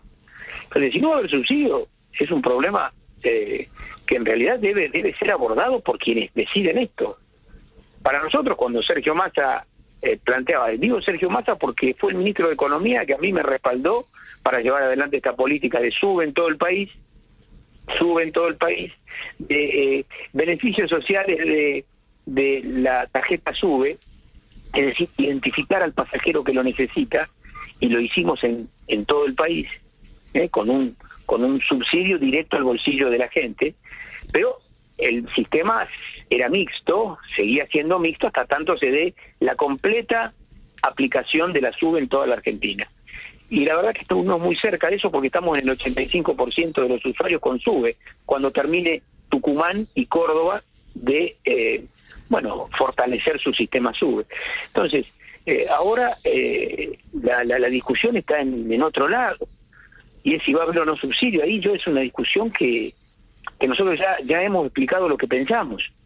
Para nosotros el subsidio al transporte es importante, está en el mundo entero, tiene un impacto directo sobre la economía. No, eh, no, no, no escribimos a las ideas ortodoxas de, de que el subsidio es un gasto. El subsidio, al revés, dinamiza la economía y sobre todo tiene un impacto ambiental y urbanístico muy importante, porque imagínense que un colectivo son 60 vehículos particulares dando vueltas. Claro. Eso tiene impacto ambiental y urbanístico. Obvio. Y porque hay que organizar una ciudad cuando no tiene transporte público. Enseguida aparece la moto, la motito. Cuando no hay transporte público eh, razonable, aparece la motito. Y eso también complica la seguridad vial, el urbanismo, el tema ambiental. Por eso se subsidia el transporte, porque tiene muchos efectos positivos. Ahora, esto hay que creerlo. El que no cree en esto, no cree en esto. Claro. Eh, Diego, los eh, empresarios han anunciado que además de esto le ha subido el 37% el combustible y el tipo de cambio que además de esto afecta, digamos, todos los repuestos de los automotores, como ya sabemos. Y por eso han anunciado algunos que han dicho que van a reducir eh, servicios y la FATAP ha dicho que a partir de las 9 y 30 de la noche va a suspender los servicios directamente. Entonces, esto cómo esta presión empresarial puede afectar al gobierno. No, hay un acuerdo de las cámaras empresariales, empresariales del transporte después. ¿Cómo es la práctica de esta negociación? Mire, eh, el gobierno actual tiene, además de cinco días hábiles, que siempre lo digo porque me parece que hay que darle el tiempo para que lleve adelante, pero está convencido, el presidente lo dijo en los debates, que va a quitar los subsidios. Entonces, o lo convencemos para que no haga eso, y entonces aceptan nuestra idea o el proyecto, o lo que se ha hecho en materia de subsidios, o, hace lo que, lo que dijo. Y entonces ahí la verdad que yo ya no puedo avanzar más. Porque o, o lo convencemos para que efectivamente haga un subsidio al pasajero, al pasajero, y aproveche la extensión de la tarjeta SUBE a toda la Argentina y acelere ese proceso, que ahora tiene que acelerar, o eh, o, hace lo que dijo y entonces eh, ya el problema tiene otra característica y lo resolverán de la manera que ellos mejor lo, lo crean, ¿no? Eh, para terminar, una pregunta política. ¿Cómo ves, eh, digamos, el avance de las medidas de mi ley en el Congreso Nacional en esta semana, por lo menos, y qué posibilidades hay de que se aprueben las principales medidas del gobierno? Miren, en el, en el Congreso lo que hemos hecho nosotros es, eh, sobre todo, preservar la unidad. Eh, Sergio Massa planteó la unidad desde el primer día y la unidad de ida de la campaña hay que también demostrarla a la vuelta de la campaña. Y lo que nosotros hicimos fue eso, tenemos consolidado un bloque de 100 legisladores, la verdad que es el bloque más grande de la Cámara de Diputados, de Unión por la Patria, el otro bloque que sigue es el del PRO con 37, ¿eh? imagínense, hay toda una, una gran dispersión en, todo, en todo el sector oficialista hoy en día, ¿no? Eh, nosotros desde el sector que hoy es de oposición consolidamos la unidad de 100 legisladores y vamos a analizar eh, con mucha responsabilidad cada cosa y lo vamos a hacer y le diría en eso que se queden tranquilos quienes hoy están mirando las cosas con con alguna reticencia. Vamos a estudiar, analizar, obviamente vamos a representar a los 11 millones y medio de personas que votaron a Sergio Massa, porque no es que votaron a una persona, votaron un proyecto de país. Y es necesario allí, en la democracia y en la representación, más allá de que algunos ahora están negando la, representación política, bueno, es necesario eh, ser voz también de, de mucha gente que pensó distinto, que piensa distinto.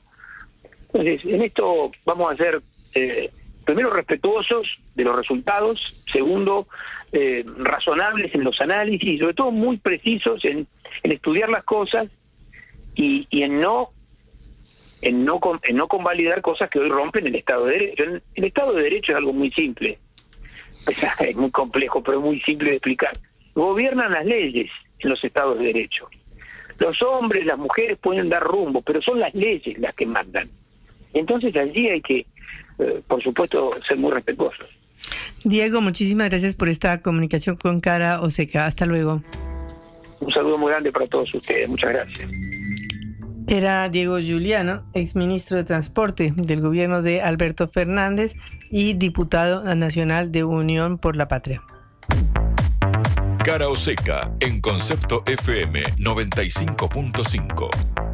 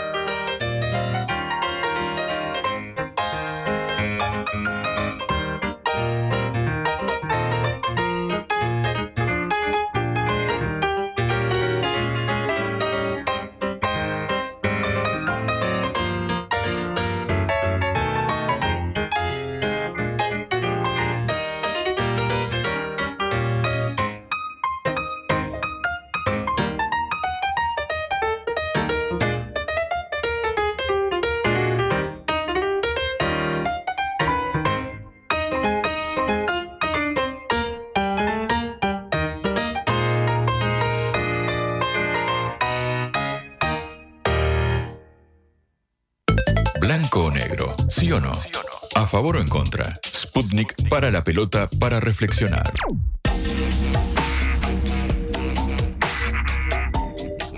Una polémica artística, ¿no? Efectivamente, Patri, yo no sé mucho de decoración, así que no voy a opinar al respecto, pero sí al menos te lo voy a contar porque, bueno, en Caro Seca nuestra misión, Patri, como siempre, es informar. Eh, hoy a la mañana, hace un ratito, cuando abrimos el programa, hace una hora, el vocero presidencial Manuel Adorni se refirió al ajuste que hay a afrontar la casta política eh, y precisó que, bueno, en primer lugar, eh, se eliminarían los seguros de las obras de arte que decoran a la residencia de Olivos, la residencia presidencial, donde ya sabemos que va a vivir Javier Milei, quien dijo voy a hacer home office, no me voy a ir a Casa Rosada todos los Mm. días. En Voy todo caso, online. efectivamente recibirá a sus ministros ahí. Entonces, bueno, Adorni dijo como gesto simbólico, recortaremos los 2.700.000 dólares que pagamos anualmente por el seguro de los cuadros que decoran la Quinta de Olivos. Escucha lo que decía el vocero presidencial. En la Quinta de Olivos, la Quinta de Olivos está decorada por algunos cuadros. Estos cuadros tienen un seguro por el que todos los argentinos pagábamos 2.600.000 dólares. La verdad es que con una Argentina pobre, con 1.300.000 niños indigentes, resulta absolutamente irracional. Si estuviéramos en el 1 a 1, esto no hubiese suscitado mucha, mucho más comentario, pero claro, no eran 2.600.000 dólares, son 2.700.000 pesos. Ah, Esto ¿en lo, serio? lo aclaró la, porta- la ex portavoz, la, la- la anterior vocera presidencial, Gabriela Cerruti, dijo, el portavoz Manuel Adorni confundió hoy una cifra en pesos con la misma en dólares. El seguro de las obras de arte que se debe pagar en la residencia de Olivos, como en cualquier otro museo o lugar de resguardo, fue de 2.700.000 pesos anual y ya fue pagado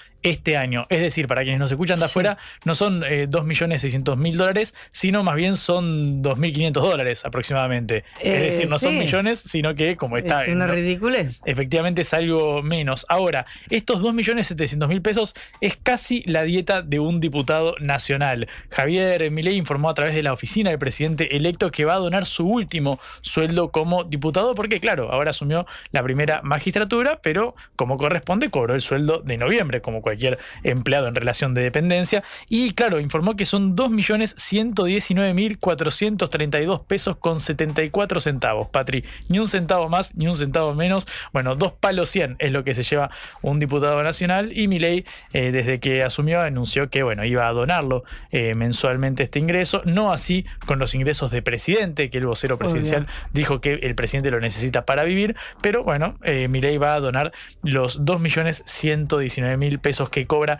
como diputado, su último eh, sueldo. Y también dijo en este mismo comunicado que respalda abiertamente a Patricia Burrich, su ministra de Seguridad, tras la presentación de este programa de orden público, y a su ministro de Economía, Luis Caputo, después de la entrevista que dio anoche en La Nación Más, que en un ratito repasamos. Y sí, pero realmente eh, uno se pone a hacer cuentas, ¿no? Si eso vale el seguro de los cuadros y si eso vale un diputado de la nación, ¿por qué no hace la famosa reforma de la casta política que tanto prometió y que hasta ahora no está dicha en ningún lugar? Porque no solo es la cantidad de diputados, sino la cantidad de secretarios, asistentes y asesores de todos los diputados, los viajes de todos los diputados y senadores y los viajes de todos los legisladores provinciales y todas las legislaturas provinciales que a su vez tienen un montón de asesores y de personas que los eh, eh, apoyan. Es decir, no solamente en la, en la biblioteca del Senado Nacional hay 1.500 personas. O sea, Está bien, ahórrese el gasto del seguro, no pague el seguro porque seguramente nadie va a entrar a robar los cuadros en Olivos. Pero eh, esta comparación del sueldo con los gastos del seguro querría decir que tendría que hacer una tremenda reforma política que es lo que no ha anunciado Javier Milei. Yo no quiero trazar paralelismos improcedentes, Patri, pero este seguro es de 2.700.000 pesos anual por todas las obras Bueno, de arte. anual, perdón. Es decir, estamos hablando de una cifra anual, o sea, una cifra ridícula para anunciarla como un gran cambio en vez de lo que cada diputado cobra cada mes, que es esa cifra que me estás diciendo de 2.100.000 pesos solamente para uno de los diputados. Yo no quiero trazar un paralelismo improcedente, pero esta cifra de 2.700.000 pesos eh, anuales y mensualmente un diputado cobra Por eso. 2.100.000 pesos y hay Exactamente. 257 diputados que integran a la Cámara Baja. Yo no quiero trazar un paralelismo artístico, pero lo cierto, Patrick, que si me preguntás, hay algunos diputados en el recinto que también están, un cuadros. poco, están un poco pintados. Exactamente. Exactamente. Es decir, estamos cambiando unos cuadros por otros. Lo más barato de todo es el seguro de los cuadros de la Casa de Olivos. No vaya a ser cosa que me roben un diputado, en cambio, ¿no? Porque no, le, Claro, no me aseguré el jefe de la banca. Y aparte de eso, si te roban un diputado y todo lo que viene debajo del diputado y toda la plata que cobra todos los asistentes del diputado, ahí sí que nos hacen un lío bárbaro. Hay que sacar, hay que poner una aseguradora, Patri, y licitarla con el Estado. Me parece que va a ser un buen negocio. ¿Y a qué aseguramos a los diputados? Y aseguremos todo, ya que estamos de los cuadros. Hay cuadros en la quinta de Olivos. Me gustaría ver cuáles, cuáles son. Yo pondría, que yo si fuera presidente pondría una foto mía con la banda presidencial, el bastón, quizás eh, una camiseta de boca encima. Cada uno imagino que tiene libertad, porque es la residencia, no es eh, la casa rosada. Claro, Sí, también. de hecho, la, la han acomodado para los cinco eh, mastines que tiene. Claro, eh, no vaya a ser que los perros dañen los cuadros. Una foto, un cuadro de los perros también sería lindo. El Sí, presidente sí, rodeado sí, por sus perros. Pero en serio, uno tiene que desconectar también. Es el presidente, tiene más estrés eh, que nadie, quizás en este país. Quizás cuando se va a dormir puede ver una foto de sus, de sus perros que quizás Bueno. Sirvan para la gobernabilidad. Eso no hay problema, pero también podría ser que si tiene cuadros famosos de Sul Solar o de Prilidiano Pueyrredón o de todos los grandes artistas argentinos, podrían estar en el Museo de Bellas Artes perfectamente y disfrutar toda la ciudadanía, porque ¿quién va a ir a la Quinta de Olivos a ver cuadros? Bueno, si la Quinta de Olivos tiene ahí un polideportivo, le han dicho ahí en la década de 1990 a raíz de las canchas que había montado en su momento eh, Carlos Menem, la otra es que se abra para el ingreso popular. Entonces no tenés planes para el fin de, vas a la Quinta de Olivos y no solamente eh, te eh, rodeas con los cuadros que podés eh, vislumbrar, sino que también podés meter una jornada deportiva. Bueno. Lo que a Verne le tomó 80 días lo hacemos en una tarde. La vuelta al mundo en la vuelta a casa.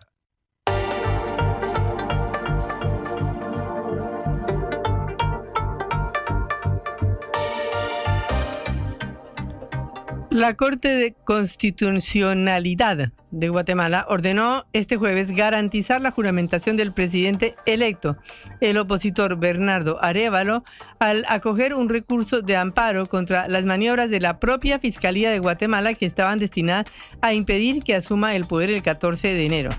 Ya sabemos que las elecciones en Guatemala y este recambio del presidente Alejandro Yamatei por Arevalo ha sido de lo más eh, complicado y de lo más difícil porque la fiscalía que está a favor de Alejandro Yam- Yamatei, es decir, el presidente completamente, ha tratado de impedir de todas las maneras posibles la posesión del nuevo presidente que fue electo en elecciones constitucionales que... eh, eh, son absolutamente apoyadas por todos los representantes de los distintos países del mundo. De hecho, la Unión Europea, Estados Unidos han hecho eh, declaraciones eh, a favor de la posesión de Bernardo Arevalo y de que no se eh, violente la voluntad popular.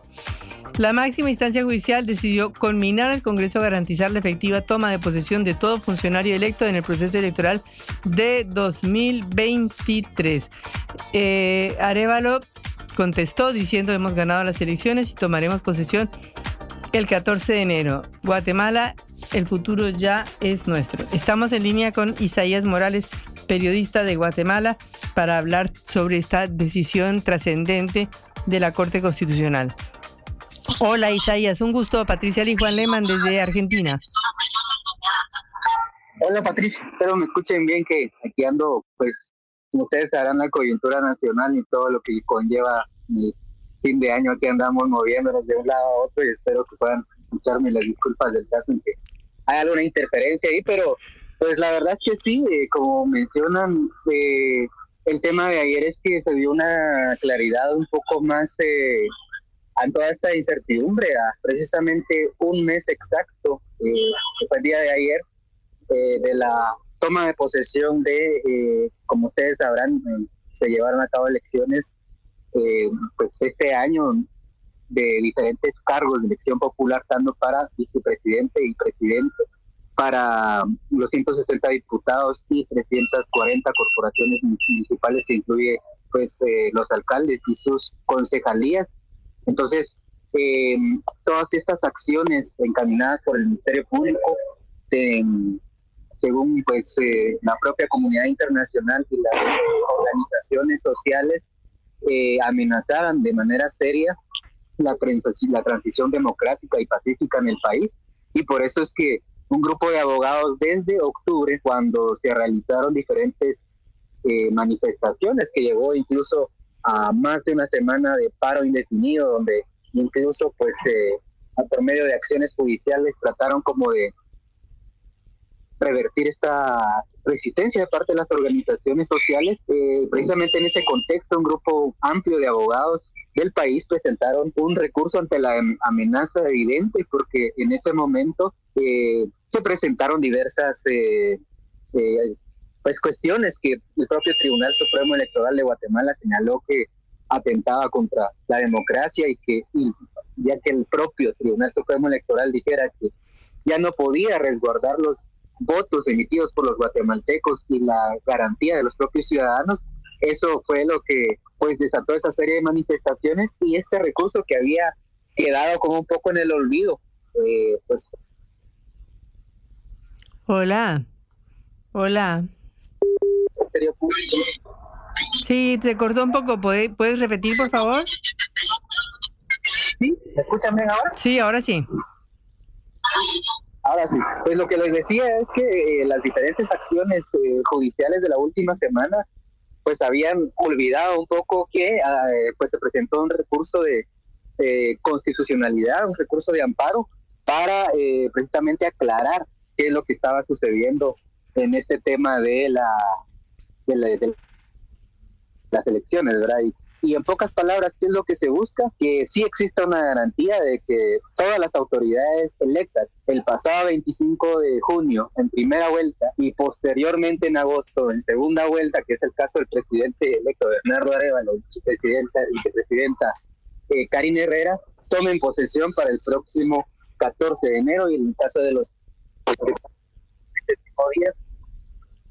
Hola. Para que puedan tomar posición. Lo que les puedo comentar ahorita, no sé si tienen alguna una pregunta y en lo que veo casi mejor el audio. Y bueno, o sea, es casi, es inevitable ya la posesión. Hola. Hola, es casi inevitable, es inevitable. Entonces ya está eh, cerrado la posibilidad de que no se posesione Bernardo Arevalo el 14 de enero. Así es. Eh, la, el recurso, como ustedes bien decían, trae dos cosas elementales. Ah, una de estas es condenar al Congreso, ya lo mencionaban, que es eh, ordenarlos porque había ahí una serie de interpretaciones que ellos hacían que pueden o no darles toma de posesión, porque es el mero acto de investidura de la asunción como tal que pertenece al Congreso hacerlo, ¿verdad? Entonces, por el hecho que no tiene partido, que los diputados de su bancada, que no es una bancada mayoritaria, sino que son apenas 23 eh, diputados de un Congreso de 160 diputados, entonces, eh, pero el hecho de no tener partido, eso pues causaba Hola. cierta intriga de qué es lo que iba a pasar de parte del Congreso que está... Eh, bueno. Sí, sí, estamos escuchando.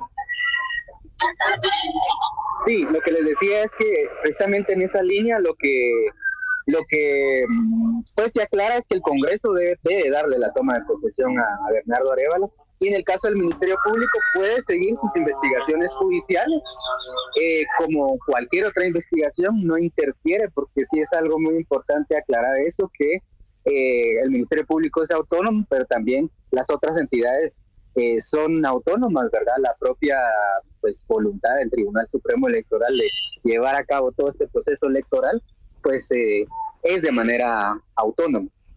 Y la otra parte también es que eh, probablemente vayan a existir investigaciones judiciales, pero pues lo que se ha dado a conocer es que no va directamente a afectar el resultado de la toma de posesión. Entonces, ese tiene que ocurrir algo que, probablemente pues no hayamos visto en, un país, ¿verdad?, de Latinoamérica para que, para que eso suceda, ¿verdad?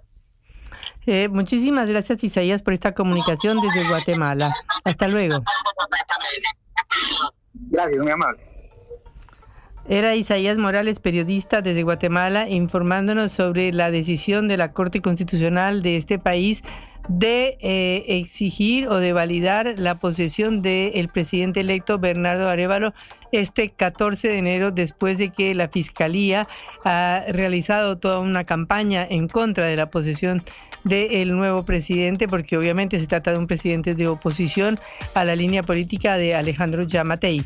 Pero este este pedido, esta demanda de la ciudadanía, esta demanda popular eh, de que se respete el triunfo de las elecciones, eh, también ha sido apoyado por Estados Unidos y por la Unión Europea, que han emitido resoluciones, que han emitido todo tipo de respaldos para que esta situación se resuelva eh, de la manera como se está resolviendo en este momento, es decir, con la posesión de Bernardo Arevalo el 14 de enero. Cara o seca de Sputnik en concepto FM 95.5.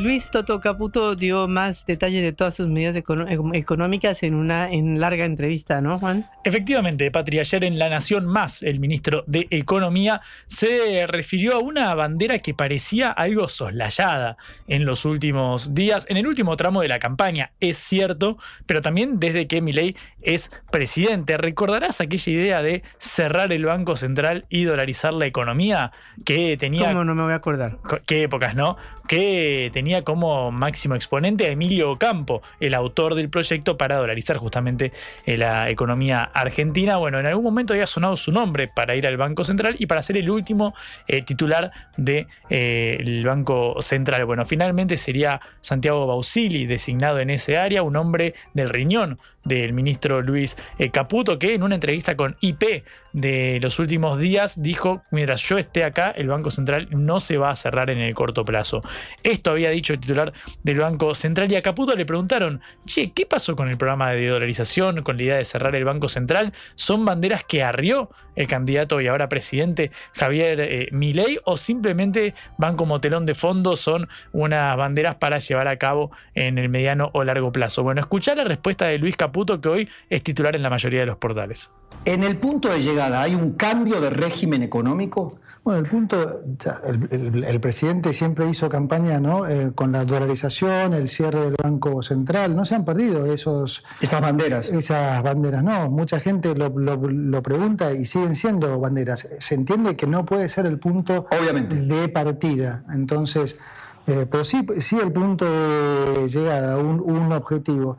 Eh, y el punto de partida, como estábamos diciendo recién, era, eh, es el de controlar este caos básicamente son banderas vigentes, tanto la dolarización como el cierre del Banco Central. Una suerte de tiro en el pie, de disparo en el pie, porque hasta ahora, Patri, veíamos que el dólar blue, el dólar paralelo, incluso los eh, financieros paralelos, no habían tenido una alza. De hecho, han caído. Ayer cayó 7% el valor del dólar blue, nuevamente por debajo de los mil pesos. Y eso que sobrevino la devaluación que duplicó el valor de la divisa oficial. Cuando Massa hizo la devaluación en agosto, subiendo 20% el tipo de cambio, inmediatamente eso se trasladó al dólar paralelo. Y acá no, acá no sucedió eso. Y sin embargo, se alimenta la idea de la dolarización. Cuando Milei había abandonado esta, esta noción de que el peso era excremento, que había que sacárselo de encima, bueno, uno hubiese entendido la suba del tipo de cambio del dólar blue, por ejemplo, que trepó hasta niveles muy altos por encima de los 1.200 pesos, eh, o sea que venía marchando relativamente bien, al menos en, en términos del mercado paralelo. Y sin embargo, ahora dice la dolarización se mantiene vigente como programa, con lo cual puede ser que ahora, si llega a haber una suba en el dólar blue, sea estrictamente consecuencia de esta declaración de Caputo. Claro, y él había dicho, Mirei, en algún momento había dicho, entre más alto el dólar, mejor. Claro, por supuesto, y ahora, después de que el dólar blue tuviera un retroceso por cierta credibilidad, uno entiende, de al menos del programa de Caputo, que obviamente no estamos diciendo que se vaya a salir bien porque ya lo estamos viendo en las góndolas, vas a cargar nafta, tenés 50% En más. lado, vas a comprar carne y cuesta el doble que hace un mes. Sí. Eh, todo- todo- en todos esos productos se está dando eso, pero en el tema financiero, hasta ahora el dólar blue no tuvo este salto y ahora se está alimentando esta hipótesis. Bueno, el Caputo dijo que todos los esfuerzos que haga el pueblo, que haga el pueblo trabajador, van a rendir sus frutos. Escucha. Vale la pena el esfuerzo que vamos a hacer porque venimos a ofrecer un contrato de verdad a la gente y venimos a hacer las cosas que no se han hecho en los últimos 100 años. Y si se hacen esas cosas, entonces no tengan dudas que el sacrificio que ustedes van a hacer ahora, a diferencia de lo que, del sacrificio que han venido haciendo durante todo este tiempo, sí va a rendir sus frutos. Y acá hay un grupo de gente que, que ha, que ha venido por vocación, que no tiene ninguna agenda política, que sabe cómo eh, hacer estas cosas y que pueden confiar en que una vez que el país arranque y tengamos todavía superávit y ahorro, eso se lo vamos a devolver a la gente. ¿Cómo? Con menos impuestos, con más oportunidades de trabajo y eso se va a lograr antes de lo que se cree. Antes de lo que se cree, bueno, hubo un aumento ahora en el impuesto a las ganancias, se da marcha atrás con esta medida que Milei había votado a favor en el Congreso, Claro. ahora se retrotrae, mañana si querés nos metemos con eso, pero claro, el hecho de que rinda sus frutos pareciera ser que todavía no están lo suficientemente maduros, Patri, y si no, fíjate lo que sucede en San Luis, el gobernador de Juntos por el Cambio, Claudio Poggi, que de- de- básicamente le ganó al oficialismo de eh, Rodríguez Sá, anunció que por las cuestiones ligadas al giro de eh, fondos desde la nación va a haber problemas para cobrar el aguinaldo y sobre todo se va a pagar en dos tramos el aguinaldo de los trabajadores estatales. Escuchá lo que decía el gobernador Puntano. lamentablemente, con mucha angustia, con mucho dolor y con mucha bronca, por primera vez en 40 años, no podremos pagar el 100% del sueldo de diciembre a fin de mes, ni el 100% del sueldo de enero a fin de ese mes. Deberemos desdoblar en dos cuotas su pago. Por lo tanto, el sueldo del presente mes de diciembre se pagará la mitad el viernes 29 de diciembre, el viernes 29 de diciembre, y la otra mitad el martes 16 de enero. Y el sueldo de enero se pagará el 50% del mismo miércoles 31 de enero y el otro 50% restante el viernes 16 de febrero. Hablando de aguinaldos, sueldos e ingresos en general, Patri, déjame eh, destacarte al otro gremio que por fuera de los aceiteros, que recordás que hicimos una nota hace eh, poquito. Bueno, el otro gremio que suele eh, marcar una alza o al menos un triunfo por sobre la inflación es, adivinarás, el de los bancarios. La Asociación eh, Bancaria con Sergio Palazzo a la cabeza, el diputado de eh, Unión por la Patria, cerró ayer eh, con tres de las cuatro cámaras empresariales una actualización salarial del 6,2% retroactiva al mes eh, de noviembre y un adelanto del 40% para este mes. ¿Sabes cuánto, a cuánto va el sueldo básico? 700 mil pesos en el caso de los bancarios. Según dijo Palazzo en un comunicado, si uno compara diciembre 2022 contra diciembre 2023, es decir, el sueldo que cobres en enero, va a, haber, eh, va a haberse registrado una alza del 188%. Obviamente te estamos compitiendo contra una inflación interanual del 161. Claro. Es decir, la habrá Un sacado momentito del 20. 27 puntos porcentuales de eh, diferencia. Obviamente no es 20% más porque en el medio hay que descontar la diferencia por la inflación, pero sí son 27 puntos porcentuales. Eh, es uno de los primeros eh, acuerdos de, de gremiales desde que Milei es presidente. Va cinco días, con lo cual era bastante previsible. Bueno, en tres de las cuatro cámaras queda Abapra, que es una de las, de las más grandes, que está en medio de un cambio de autoridades y por eso no confirmó este, este aumento que cerró bancarios para cobrar casi 700 mil pesos desde enero con este aumento del 188% interanual. Cierro, Patri, por otra del interior del país. Recién escuchábamos la voz del gobernador de la provincia de San Luis, de Claudio Poggi. Vamos a viajar a Santa Fe por lo que sucede eh, con Maximiliano Puyaro, otro hombre de Juntos eh, por el Cambio, que recibió amenazas, esto lo adelantábamos ayer en la cárcel de, eh, perdón, recibió amenazas a raíz de, tras anunciar el traslado de narcotraficantes y sicarios presos a los pabellones de alto perfil en la cárcel de Piñeiro, allá en Santa Fe. Bueno, Hubo amenazas contra Maximiliano Puyaro, esto despertó el repudio, por suerte, de la mayor parte del espectro político, y esto dijo el gobernador de Santa Fe respecto a las amenazas recibidas. no nos atemorizan para nada. De hecho, eh, las amenazas sugerían que venían de un pabellón y redoblamos la apuesta inmediatamente. Vamos a seguir sobre el mismo camino. Los narcos y los sicarios van a estar en pabellones de alto perfil, diferenciados en lugares de los diferentes presos que cometen otro tipo de delitos. Y nosotros vamos a hacer todo lo posible para que no se cometan delitos desde la cárcel, por más que nos amenacen o que pretendan atentar contra la vida de los funcionarios, como ya ocurrió en la provincia de Santa Fe en el año 2013, donde se atentó contra la vida del ex, del ex gobernador Antonio Bonfatti. No nos van a atemorizar, vamos a trabajar juntos, por eso está también aquí el intendente de la ciudad de Rosario para dar una muestra contundente de que vamos a ir a fondo contra el crimen organizado hasta que Rosario y la provincia de Santa Fe recuperen mayores niveles de tranquilidad. Contundente ahí la declaración de Puyaro a raíz de estas amenazas recibidas. Bueno, vamos terminando nuestro programa. Terminamos una semana intensa de noticias con la posesión del nuevo presidente Javier Milei, con la designación de todos sus funcionarios, con la reducción de ministerios, con la información eh, o el anuncio de todas las medidas económicas, como la congelación de, eh, de todos los planes sociales que no sean eh, directos, como la reducción de ministerios, como el final de los subsidios al transporte, que no se sabe cómo se va a operar, pero que ya tendremos oportunidad de saber qué nos espera en pocos días, porque esto será eh, practicable a partir del primero de enero. De manera que estamos esperando más novedades todavía esta semana que viene. También tuvimos el anuncio del protocolo de medidas de seguridad de Patricia Bullrich, con cosas como que se podrán usar otra vez armas de fuego en la vía pública, algo que no estaba eh, eh, en Argentina vigente desde 2011 y que solamente desde en 2003, cuando fue el asesinato de Kosteki y Santillán, eh, se se sucedió eh, como uno de los principales hechos políticos y que terminó con un gobierno. Bueno, ya es hora de irnos, es hora de descansar este, de esta semana intensa y volveremos este lunes. Recuerden que nos pueden escuchar por sputniknews.lat. Como siempre, Patri, este programa que hicimos con Johnny Valderrey y Celeste Vázquez en la operación con Augusto Macías, coordinando el envío desde la producción y el liderazgo de Patricia Lee. Buen fin de Patri. Y la conducción de Juan Lehmann. Hasta luego. Buen fin de. Vamos a hablar clarito. La guerra contra las drogas ha fracasado. Se ha producido un genocidio en mi continente. Tenemos nosotros que plantar una sola voz, y que América Latina y el Caribe le diga a los Estados Unidos de Norteamérica no más golpismo. Y se aplica lo que decía Tolstoy, un gobierno que no procura la justicia no es más que una banda de malhechores.